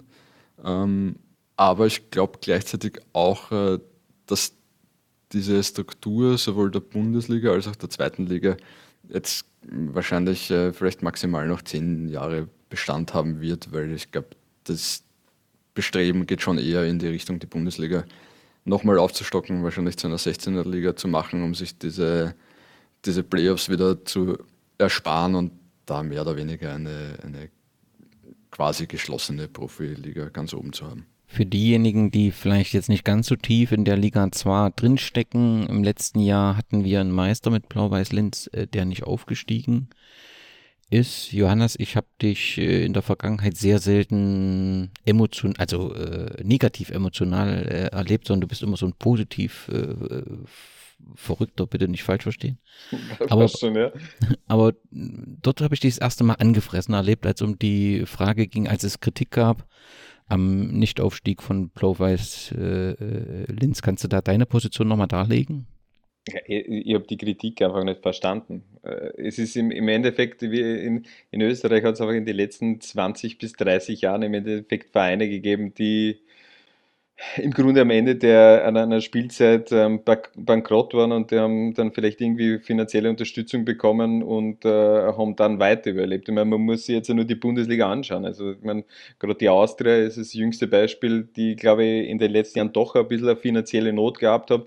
Das war vor, vor 10, 15 Jahren damals. Ähm, ist die Austria auch kurz vorm Ausgestanden, als dann eben der Frank Stronach mit, äh, mit seiner Finanzierung da ausgeholfen hat. Äh, bei Salzburg war es im Grunde das Gleiche. Das war, das war keine Mannschaft, die damals zu jener Zeit um einen Meistertitel gespielt hat. Und dann hat eben Repul das Ganze übernommen. Der GRK ist, äh, hat ähm, WO geben müssen. Wacker Innsbruck hat WO geben müssen. Und jetzt gibt es einen Verein, der sagt, okay, er will gesund wachsen und okay, er spielt eben eine überragende sportlich sensationelle Saison, aber wir trotzdem nicht äh, überhastet in die Bundesliga aufsteigen. Ähm, das ist ja eigentlich ein Verhalten, das hätte man sich vielleicht in der Vergangenheit von anderen Vereinen gewünscht und das wird jetzt kritisiert. Das hat mir einfach, äh, das hat mich einfach anzipft, wie man auch auf schön österreichisch sagt. Und das, äh, das verstehe ich einfach nicht. Das ist, äh, da erkennt man dann, dass scheinbar ein paar Leute einfach nichts dazugelernt haben aus der Vergangenheit. Und äh, ist so schön, wenn er, wenn ein Verein sagt, okay, er wartet jetzt noch dieses Jahr, bis er dann eben auch das Stadion hat und dann greift er voll an. Klar könnte sich damit Blau-Weiß-Linz äh, eine einmalige Chance verwehrt haben, äh, in die Bundesliga aufzusteigen, weil wir schauen, wenn dann das Stadion steht, wie leicht dann dieses, diese Mission Aufstieg dann schlussendlich ja äh, über die Bühne gehen wird. Ähm, das wird definitiv nicht leicht, aber aber ja, das hat mich extrem aufgeregt, ähm, weil Blau-Weiß-Linz ja jetzt ja nicht den Kader so aufgepumpt hat, wo du sagst, okay, dir ist der Aufstieg egal, aber du willst einfach Meister werden. Wie es zum Teil vielleicht in anderen Ligen im, im österreichischen Unterhaus gibt, wo du sagst, okay, in der Regionalliga, ich pumpe meinen Kader so mit Qualität auf, aber am Ende der Saison muss ich leider sagen, na, dieser Schritt ist mir zu groß, ich bleibe in der Regionalliga. Ähm, so war es ja bei Blau-Weiß-Linz nicht. Die sind letztes Jahr mit einem Mini-Kader in die Saison gegangen. Ähm, wenn da der Schubert schätzungsweise ausgefallen wäre, dann wären die nie in diese Regionen kommen. Ähm, aber es hat einfach alles funktioniert. Die haben eine unfassbare Saison ähm, gespielt und wenn man dann am Ende diese, diese sportlich sensationelle Saison so kritisiert und dann ähm, ähm, das ganze Vorgehen vom Verein hinterfragt, dann, dann nervt mir das einfach. Ja, eben äh, verdient der Verein Respekt, dass er äh, den, so, so, so achtsam mit der Entwicklung umgeht. Und, genau. Äh, du darfst, ich meine, du kennst die Geschichte von Blau-Weiß-Linz, ja. Du hast ja in deinem Podcast ja die Geschichte vom, von, äh, vom First Linz beziehungsweise von, von den Vorgängervereinen ja genau unter die Lupe genommen und du weißt, wie viel Leid da einfach auch bei, bei den Fans und beim Verein ist. Also, ja bescheuert, wenn, wenn dann irgendwer da an der Spitze wäre, der irgendwelche Harakiri-Aktionen anstrebt und im Endeffekt der Verein dann genau wieder dort ist, wo er vor ähm, 24 Jahren war, nämlich nicht vorhanden. Aufgestiegen ist oder neu in der Bundesliga ist Austria Klagenfurt, die sich dann letztendlich gegen Wacker Innsbruck äh, durchgesetzt haben. Dann gab es auch am vergangenen Wochenende auch einen Auftakt in der, äh, nicht nur in der zweiten Liga, sondern auch in der äh, Bundesliga und äh, über 13.000 Zuschauer haben den Saisonauftakt im Wörthersee-Stadion gesehen. Es war ein spannendes Spiel, umstrittene Entscheidung insgesamt mm, so als Außenstehender ein guter Tag für den Fußball in, in, in Kärnten. Wie, wie schätzt du, Johannes, die, die langfristige Perspektive der Austria ein? Ähm, ja, das war so ein bisschen ähm, stimmungsschwankend im letzten Jahr, ähm, weil man, glaube ich, wie viele damals auch gedacht haben, als der Robert Michael gegangen ist und der Peter Backel bestellt worden ist, wo ich mir dann schon gefragt habe, okay, ist das jetzt der richtige Weg? Ähm, aber da war für mich dann auch die Kritik äh, von alle viel zu groß. Ich meine, Peter Backold war jetzt ja vielleicht länger nicht mehr im, im österreichischen Fußballgeschäft, aber das ist jetzt der AK Blinder, so wie er damals äh, dargestellt worden ist. Also der hat ja schon äh, was erreicht und er ist nach wie vor der letzte Rapid-Meistertrainer und ich gehe davon aus, dass er noch lange, lange bleiben wird. Ähm, von, von dem her wird er diesen Stempel nicht los und ähm, ja, er hat einfach, äh, er hat einfach abgeliefert, er hat einfach mit seiner Mannschaft äh, äh, hat er super entwickelt und mich, mich freut es ganz ehrlich auch für, für, für Austria Klagenfurt, dass das dann so funktioniert hat, dass sie einfach auch gerade in diesem Relegationsspiel, wo auch jeder Liga 2 schlecht geredet hat und die haben ja keine Chance und bla bla bla und im Endeffekt hat äh, Klagenfurt St. Pölten einfach äh, zerlegt. Es ist einfach in, in in Einzelteile zerlegt und sind dann im Grunde aufgestiegen. Und äh, was ich an der Entwicklung jetzt in Klagenfurt eigentlich gut finde in dem Sommer, äh, war die Idee, dass man jetzt nicht den kompletten Kader umkrempelt, wie es zum Beispiel die Ried in der Vorsaison gemacht hat, ähm, wo man ja schon ähm, nicht mehr viel übrig gehabt hat, meiner Meinung nach, vom, vom äh, Aufstiegsteam. Da nimmst du einfach diese, diese Euphorie mit. Du hast deine, deine Mannschaft, die du natürlich schon punktuell verbessert hast, aber eben auch mit Zweitligaspielern, wie in Turgay Schibasi oder Nikolaus Wimmer, die eben auch mit der Euphorie des Meistertitels mit Blau-Weiß-Linz jetzt da doch noch äh, den Aufstieg in die Bundesliga geschafft haben. Und ähm, ich glaube nicht, dass äh, Austria Klagenfurt äh, viel zu tun haben wird mit dem, mit dem Abstieg in dieser Saison. Teilst du, Harald, die Einschätzung? Ja, also ich, ich bin vor allem der Meinung, dass das schon sehr nachhaltig ist, was da in Klagenfurt äh, passiert ist in den vergangenen zwei Jahren. Ich verstehe die Skepsis äh, von vielen Fußballfans, weil vor allem der Fußball in Klagenfurt in den vergangenen 15 hm, Jahren in Österreich äh, eher eine Breiten, Pech und Pannen-Serie war. Ähm, aber das, was diese deutschen Gesellschafter, also die Karajezer Brüder da in Klagenfurt machen, das äh, macht schon alles Sinn. Also es ist jetzt auch nicht so, dass sie jetzt einfach wirklich nur eine extrem starke Mannschaft hingestellt haben, um aufzusteigen, sondern sie haben eine, eine Akademie-Lizenz erworben, was eigentlich äh, kaum wer für möglich gehalten hätte. Ähm, sie haben natürlich äh, mit dem meiner Meinung nach schönsten Stadion des Landes äh, einen perfekten Boden vorgefunden. Und äh, ich habe das Gefühl, dass die einen sehr langen Atem haben und äh, denke, wenn dann nichts schief geht, werden die wahrscheinlich in den nächsten äh, fünf Jahren irgendwann einmal auch im Europacup zu sehen sein. Und das wird dann wiederum schwierig für den Wolfsberger AC, weil zwei so große oder Profivereine in Kärnten, die um den Europacup mitspielen, ähm, könnte eng werden, denke ich. Es bleibt auf jeden Fall spannend und man hat das Gefühl, ähm, dass eben hier nur ruhige ähm, Arbeit passiert, aber konsequent in die richtige Richtung gearbeitet wird. Aber ich wollte ja eigentlich mit euch über die Liga 2 ganz kurz über die aktuelle Saison reden. Ihr habt das ausführlich in eurer Zwarer-Konferenz, die ich natürlich auch nochmal verlinken werde, dargestellt. Ich will ganz kurz auf den Sportclub Niederösterreich St. Pölten. Ihr beide habt ziemlich deutlich gesagt, das ist der Favorit äh, für die aktuelle äh, Saison. Und nun arbeitet ja St. Pölten mit dem VfL, VfL Wolfsburg zusammen. Also es gibt eine Kooperationsvereinbarung und die ersten drei Spieler sind dann eben auch nach St. Pölten ähm, delegiert worden, so auf Leihbasis. Wie bewertet ihr das, diese Zusammenarbeit zwischen einem Erstligist aus der Bundesliga und einem Zweitligist St. Pölten, wo dann eben Spieler ja geparkt werden oder wo sie eben eine andere Möglichkeit haben, sich äh, ähm, zu bewähren. Steht ihr dem grundsätzlich positiv gegenüber, Johannes, oder siehst du das auch kritisch, so eine Zusammenarbeit? Ich glaube, das kommt immer auf, auf die, die Verteilung der Kompetenzen auch drauf an. Also wenn du eine, eine Kooperation auf Augenhöhe eingehst und wo du einfach auch, ähm, jetzt ja nicht nur der Bittsteller für irgendwas bist oder im Endeffekt nur der Spielball bist, äh, dann, dann kann so eine Kooperation schon sehr gut funktionieren dafür mal auf jeden Fall die Insights, wie es jetzt in Wolfsburg ist, beziehungsweise also in Wolfsburg und in, in St. Pölten.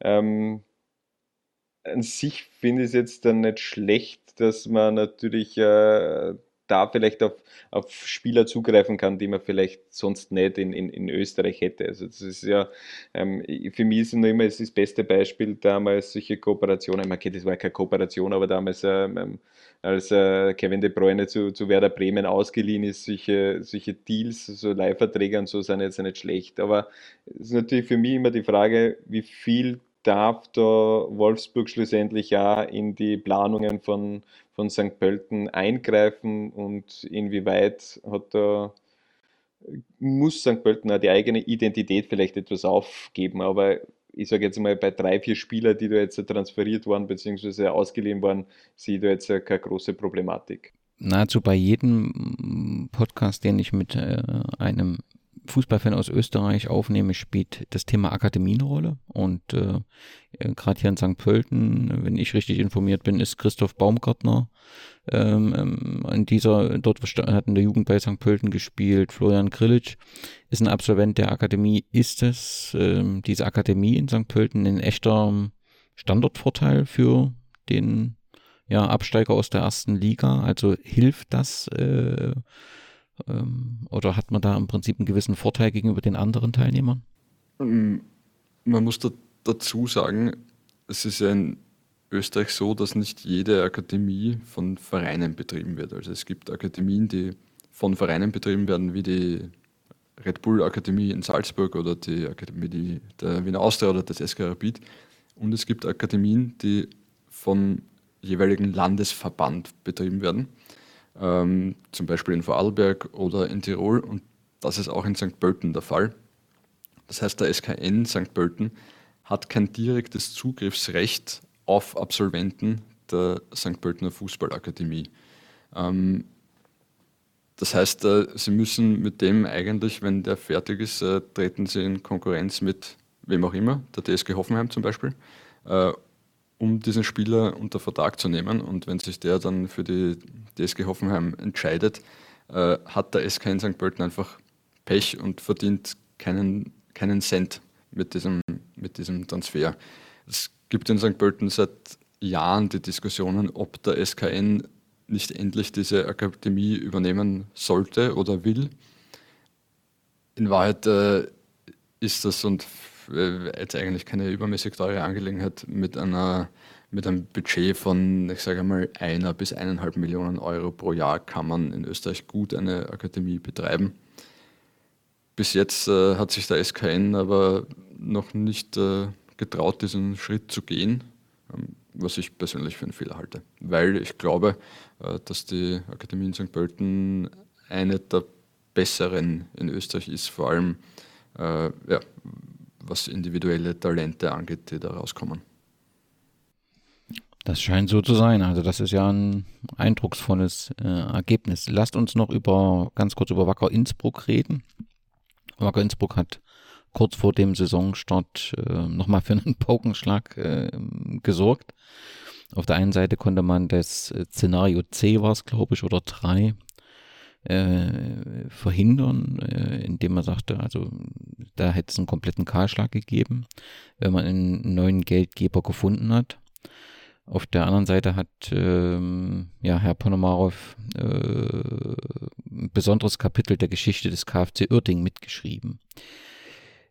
Kann man davon ausgehen, dass Wacker, die so viel leidenschaftliche und verrückte Fans haben, aber auch in der aktuellen Saison sowohl auf als auch neben dem Spielfeld für Aufmerksamkeit sorgen wird oder geht ihr davon aus, dass äh, die Saison ruhig und professionell ja, ja, bestritten wird. Also wenn es ruhig äh, über die Bühne gehen wird, dann wäre es nicht Wacker Innsbruck. Also das gehört einfach äh, ein bisschen dazu, glaube ich, zu diesem Verein.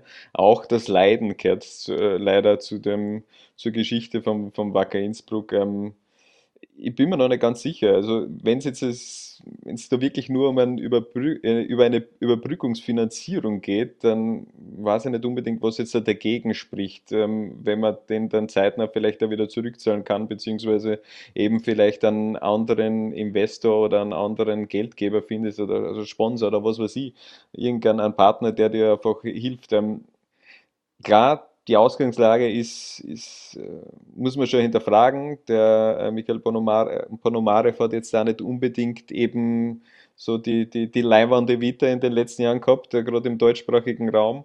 Ähm, aber wenn wir jetzt so zurückdenken, vor einem Jahr als der Investor in, in Innsbruck eingestiegen ist. Das hat sich alles super angehört. Das war, als, das war äh, ein nachhaltiger Plan, zumindest hat es so gewirkt und im Endeffekt hat sich der Investor dann eben doch als etwas anderes entpuppt, als er sie scheinbar gegeben hat, beziehungsweise ähm, sonst wäre es ja nicht zu diesem Bruch gekommen, wo man ja trotzdem nicht ganz genau weiß, was jetzt ja wirklich los war.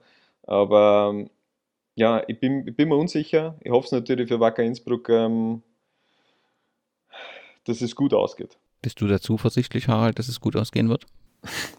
ähm, ich habe gerade darüber nachgedacht. Ich glaube, in den letzten zwei Jahren hat mich äh, kein anderer österreichischer Club so oft äh, ratlos und verblüfft hinterlassen wie der FC Wacker. Und das ist in Österreich durchaus eine Leistung. Ähm, ja, ich geht davon ja, aus. War aber äh, die Austria jetzt, jetzt Ja, die Austria ist äh, der definitiv Vizemeister.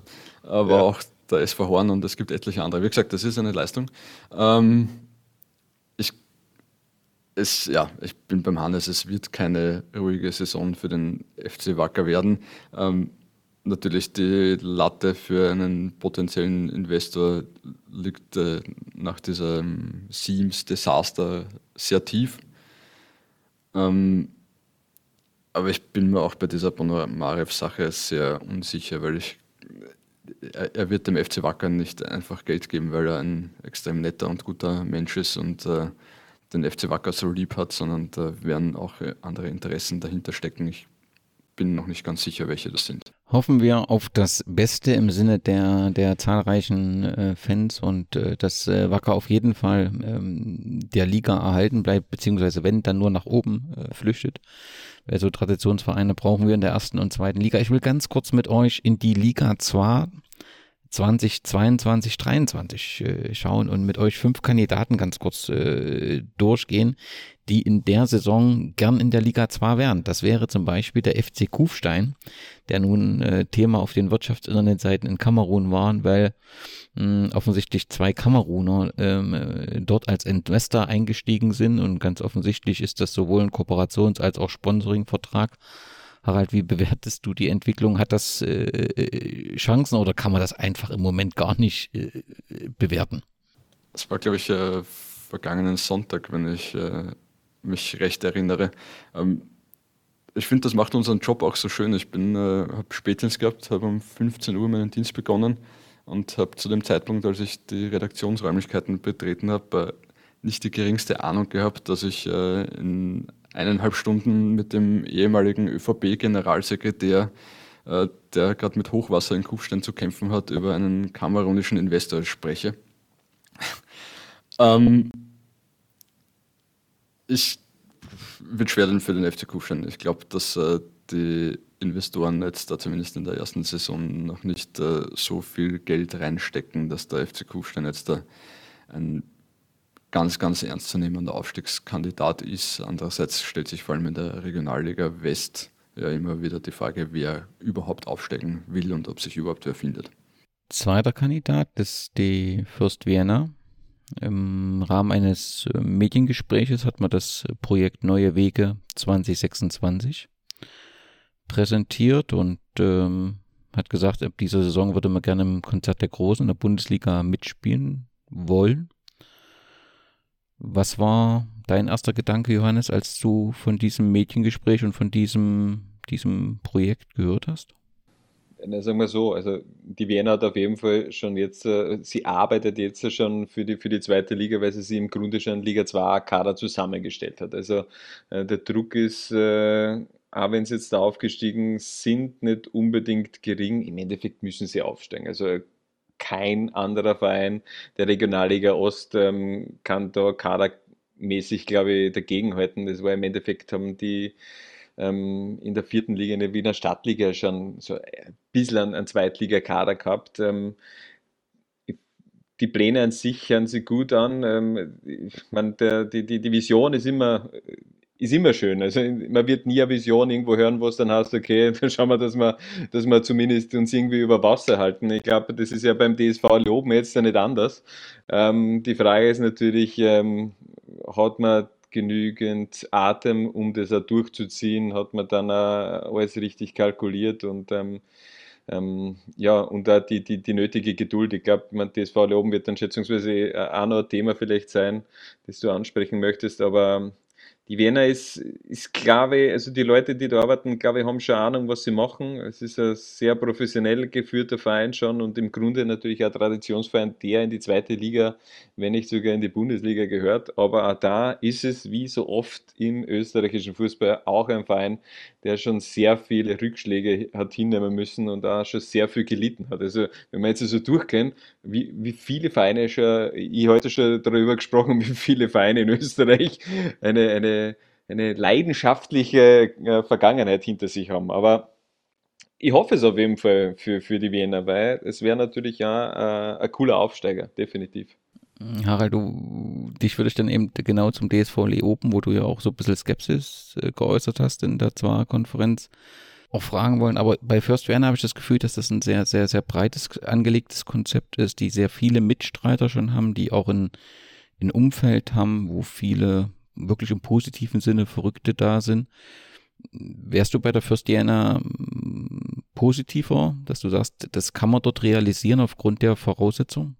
Ich glaube durchaus, dass es möglich ist. Andererseits ist, wenn man erst aufgestiegen ist, so durch eine Liga durchmarschieren, ähm, ist immer einigermaßen schwierig, auch wenn es die, vor allem die Regionalliga Ost ist eine meistens äh, sehr ausgeglichene Liga. Die Wiener hat das Zeug dazu, aber ich glaube, das ist äh, alles andere als eine Gmadewiesen, dass das funktioniert. Genau, und dann direkt zum DSV Leo Open. Also dort sind ja auch äh, zwei äh, Engagierte mit dem Mario Pischel und dem Andi Brecher. Über 50 Jahre war der DSV in der ersten und zweiten Bundesliga vertreten. Dann ging es äh, 2009 mit der Insolvenz äh, abwärts. Auch dort hat man sich mit Carsten Janker einen Trainer geholt und hat gesagt, wir wollen ähm, zurück, äh, wollen äh, zum 100. Geburtstag 2028 in der Bundesliga äh, zurück sein. Und die hatte das so ganz kurz angesprochen das letzte Mal und äh, du hast gesagt, ich habe da ein bisschen Skepsis. Kannst du das nochmal, ist das mehr so eine reine Gefühlssache oder ist das mehr? Ich muss äh, vorneweg sagen, ich habe heute zum Aufwärmen für unseren Podcast einen DSV Leoben Podcast in der U-Bahn gehört. ähm, war eine sehr schöne Ausgabe. Danke. Ich, also ich weiß ungefähr, welche, welche finanziellen Mittel da derzeit in Leoben im Spiel sind. Ähm, die, da wird wirklich viel Geld investiert, um das zu schaffen.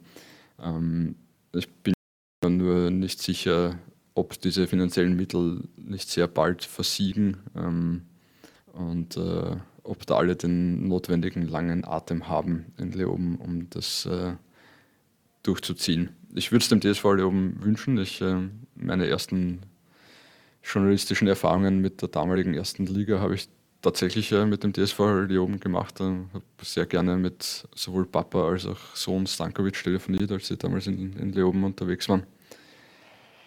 Aber ja, also die Vergangenheit in Österreich hat gezeigt, dass solche Projekte meistens zum Scheitern verurteilt sind. Ich glaube, da bist ja du zum Teil deine, äh, vielleicht sogar noch der größere Experte, weil du ja, wie gesagt, vor kurzem da ähm, in einer Folge von deinem Podcast über dieses Thema schon gesprochen hast. Ich glaube auch, das wird sie die Zukunft weisen, wo so dann wirklich wie der Weg äh, weitergeht in, in Leoben. Aber Vision an sich ist schön. Hoffentlich ähm, ist es dann nicht irgendwie ein Traum, der schnell zerplatzt oder zum Albtraum wird.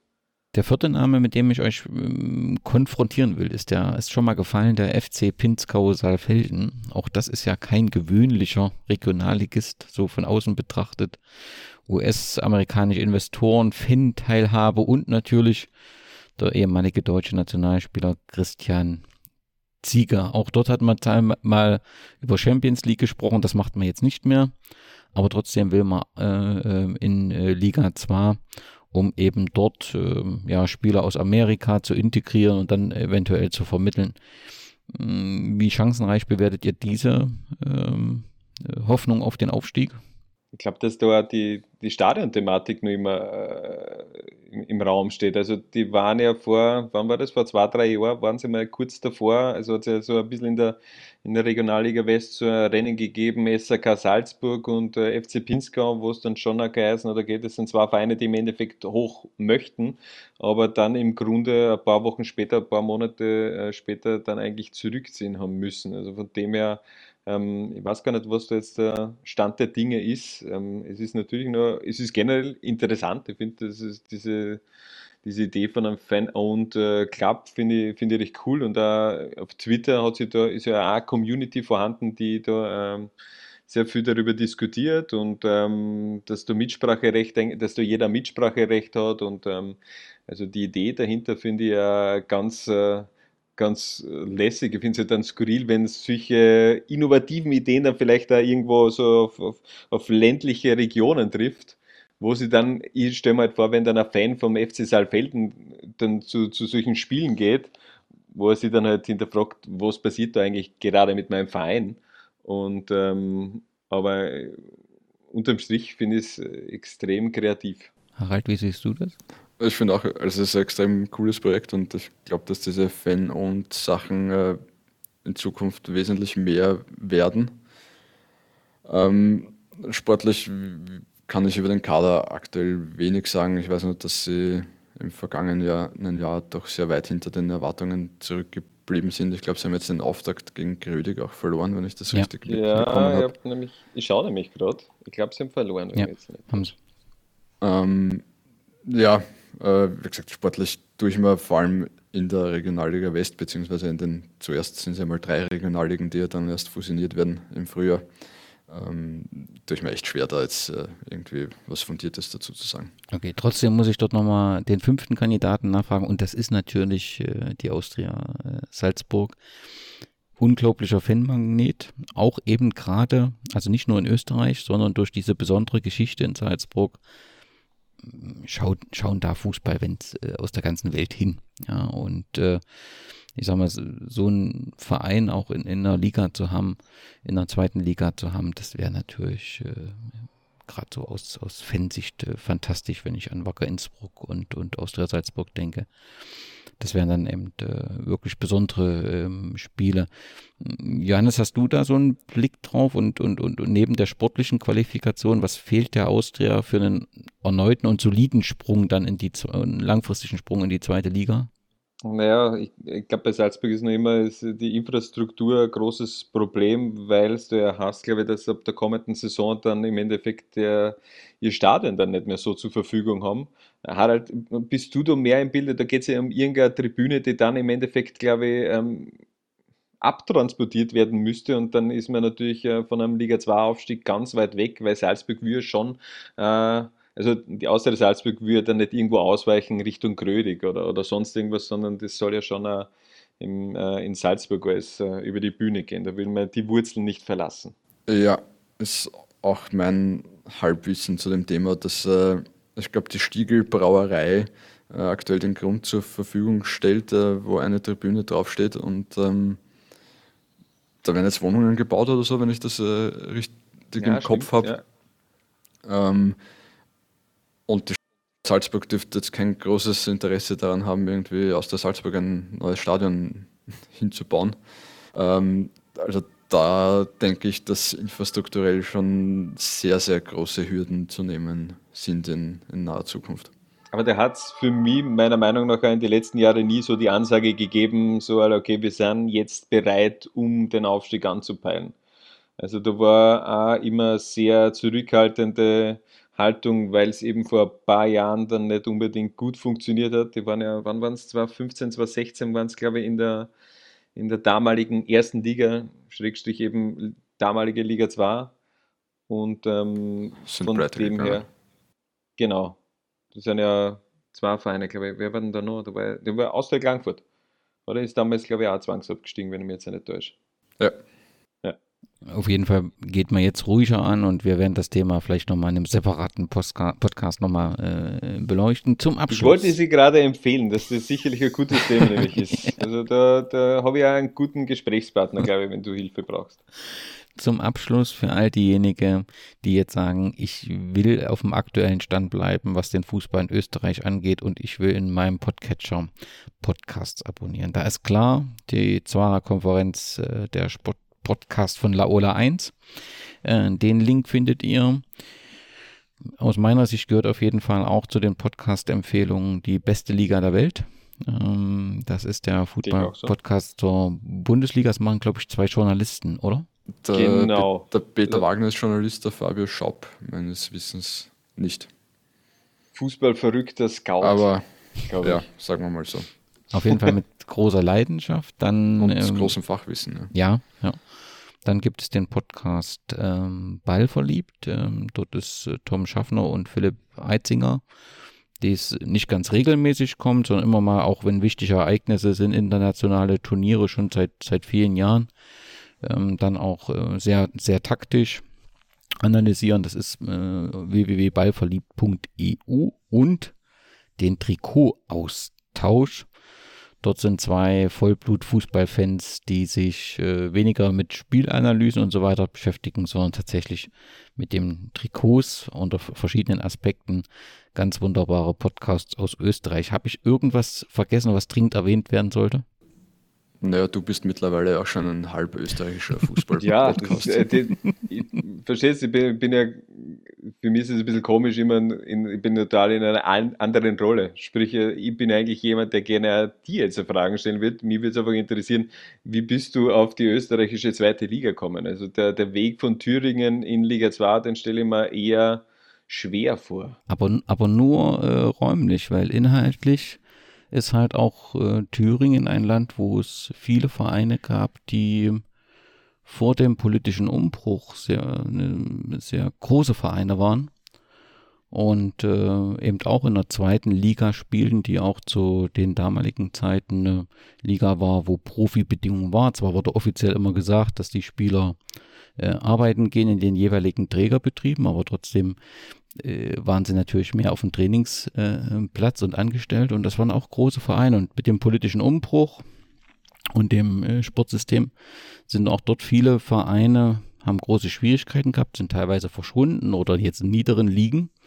Und letztendlich hast du ja eine ähnliche Entwicklung auch hier, dass du eben solche aus Fansicht nicht mal Schätze habe, wie den, wie Austria Salzburg, wie den TSV Leoben, die natürlich immer wieder auch gehoben werden müssen. Und natürlich ist Wacker Innsbruck gehört natürlich in, in, in den Profifußball. Und das sind ja schon ganz besondere Vereine, die es eben auch darzustellen geht, der ihre Geschichte auch eben ein Warnzeichen ist für viele, ähm, zu sagen, ja, so ein, so ein schneller Erfolg mag mal ganz im Moment schön sein, aber langfristig äh, ist der nicht. Und deswegen ist das manchmal näher, als man so denkt.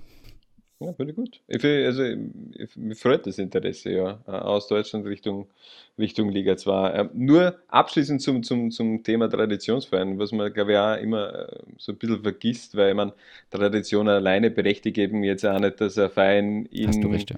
oben spielt oder so, weil der Verein muss jetzt schon auch gesund und uh, gescheit geführt sein, weil uh, damit tut man eigentlich den Vereinen, die in den letzten Jahren vielleicht noch nicht diese Marke sind im, im, im, Fußball, tut man ihnen Unrecht, wenn man sagt, sie haben keine Berechtigung, da oben zu spielen, denn äh, irgendwann werden die auch eine Tradition haben und dann stellt sich diese Frage gar nicht mehr. Wenn jetzt jemand den Podcast hört und sagt, ich will jetzt loslegen, ich will jetzt Fußballjournalist werden, ob nun jetzt äh, in Audio, Text oder Videoformat.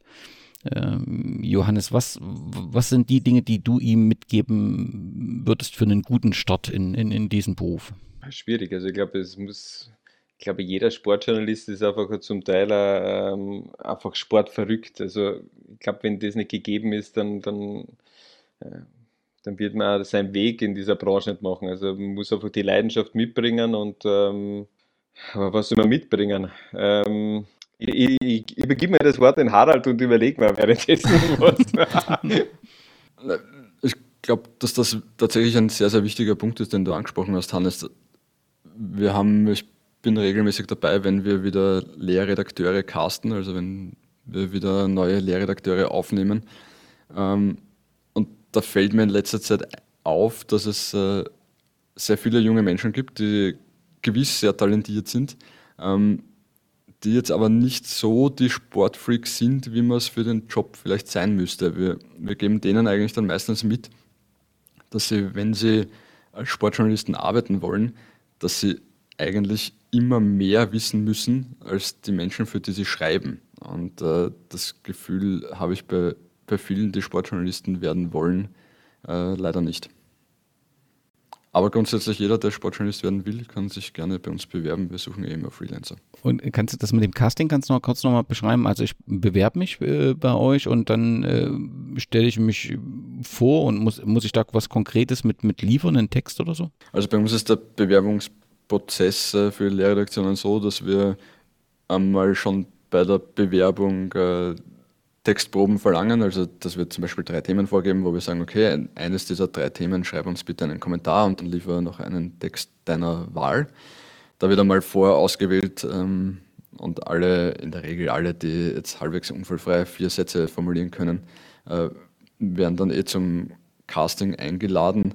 Ähm, da ist es dann so, dass es sich aus mehreren Punkten zusammensetzt. Einerseits gibt es bei uns einen 100 Fragen äh, umfassenden Sportwissenstest, der wirklich schwer ist, aber wo es einfach darum geht, zu schauen, wo die Leute ein bisschen mehr wissen als, als oberflächlich haben, ähm, wo man sie dann einsetzen können. Wenn dann einer von zehn Eishockey-Fragen nur eine richtig hat, dann wissen wir zum Beispiel, dass der bei uns eher kein Eishockeyspieler tickern äh, wird. Wenn er dafür aber im Fußball alles weiß, ist, ist das auch alles okay. Ähm, dann müssen sie dort noch einmal unter Zeitdruck was schreiben, äh, um auch sicherstellen zu können, ob sie ja, Online-Journalismus ist halt oft Zeitdruck unter Zeitdruck äh, halbwegs äh, abliefern können. Und dann gibt es ein persönliches Gespräch, einfach auch um zu schauen, äh, ob es menschlich passt, äh, wie gut sich die Leute dann, dann auskennen. Und wir haben dadurch eigentlich eine relativ hohe Trefferquote und es sind sehr, sehr viele ehemalige Lehrredaktionskollegen inzwischen bei anderen Medien erfolgreich tätig. Ich nehme an, alle Informationen findet man unter laola1.at. Ja, aktuell haben wir noch keine, haben wir keine Lehrredaktion leider ausgeschrieben. Ihr müsst noch mehr Liga 2 schauen, damit wir wieder Budget haben. Aber, aber okay. man kann sich jederzeit bei uns, bei uns bewerben. Also zumindest Freelancer suchen wir. Ja, an die öffentlichen E-Mail-Adressen die Bewerbung dann schicken. Genau. Johannes, du hattest jetzt Zeit für deinen äh, Tipp für jemanden, der jetzt sagt, ich will unbedingt loslegen. Ich wollte jetzt ja nicht so, ähm, so frech sein und dem Harald nicht zuhören. Ähm, deswegen habe ich jetzt seinen Worten ganz gut gelauscht. Ähm, es bleibt dabei, es ist einfach Sportjournalismus, ist eben auch eine Leidenschaft. Und ich glaube, ohne diese Leidenschaft äh, wird man es in dieser Branche nicht weit bringen. Es ist, für mich war das lange Zeit, äh, hat es diese Idee nicht gegeben und ich sage nur, die, die, die Kinder oder Jugendliche, die vielleicht jetzt nicht die Besten in der Schule sind und die sich nur äh, jeglichen Torschützen der letzten fünf La Liga-Saisonen einfach merken können, aber halt in Biologie und Geografie dafür ähm, äh, sitzen bleiben oder nur schlechte Noten schreiben. Es gibt Hoffnung, euer unnützes Wissen, es kann sich vielleicht in Zukunft als, äh, als Goldgriff herausstellen und von dem her ähm, ja, nicht aufgeben. Als, als, abschließende Worte. Ich danke euch ganz herzlich, auch für diese Perspektive. Viele Hörerinnen werden jetzt aufatmen. Es gibt eine Perspektive, eine ganz fantastische Arbeit, äh, die ihr macht. Alles zu finden unter laola1.at. Wir verlinken auch nochmal euren Podcast. Ganz herzlichen Dank, Johannes. Ganz herzlichen Dank, Harald, dass ihr eure Zeit äh, zur Verfügung gestellt habt und den Hörerinnen über eure Arbeit über die Liga 2 berichtet habt. Und ähm, ganz äh, lieben Dank für euer wahnsinniges Engagement und euer Herzblut, was man tatsächlich nicht nur in jedem Podcast, sondern auch in jeder Live-Übertragung spürt. Danke. Danke für die Einladung und fürs Interesse. Ja, und am Ende tragt es in die Welt hinaus. Viva la Liga 2. Wenn man sagt, das Spiel war enttäuschend, dann ist eindeutig ein bisschen zu wenig. Wenn man sagt, das war wieder mal ein absoluter neuer Tiefpunkt, trifft es das? Ja, es ist ein Tiefpunkt. Einfach diese Geschichte immer mit dem Tiefpunkt und nochmal einen Tiefpunkt, dann gibt es nochmal einen niedrigen Tiefpunkt. Ich kann diesen Scheißdreck nicht mehr hören, muss ich ganz ehrlich sagen. Suchen Sie sich nicht den, im Moment den falschen, Nein, ich suche mir genau den richtigen den aus. falschen Weil ich Gegner sitze hier, aus. ich sitze jetzt seit drei Jahren hier und muss mir diesen Schwachsinn immer anhören. Das ist einfach so.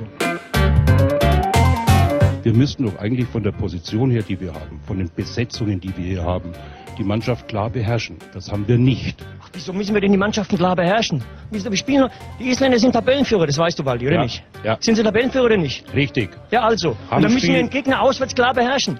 Wo, in welcher Welt leben wir, lebt ihr denn alle? Aber wenn, ihr müsst doch mal von eurem hohen Ross runter zu, runterkommen, was ihr euch immer alle einbildet, was ihr alles, was für ein Fußball wir in Deutschland spielen müssen. Früher, der Günther, was die früher für einen Scheiß gespielt haben, da konntest du früher gar nicht hingegangen. Die haben doch Standfußball gespielt früher. Kann jetzt nicht verstehen, warum die Schärfe reinkommt. Warum ich, bringt ihr doch rein. Müssen wir uns denn alles gefallen lassen? ja, ich habe doch keine Schärfe jetzt da Ja, reingebracht. du ganz nicht. ehrlich. Du sitzt hier locker bequem hier auf deinem Stuhl, hast drei Weizenbier getrunken und bist schön locker.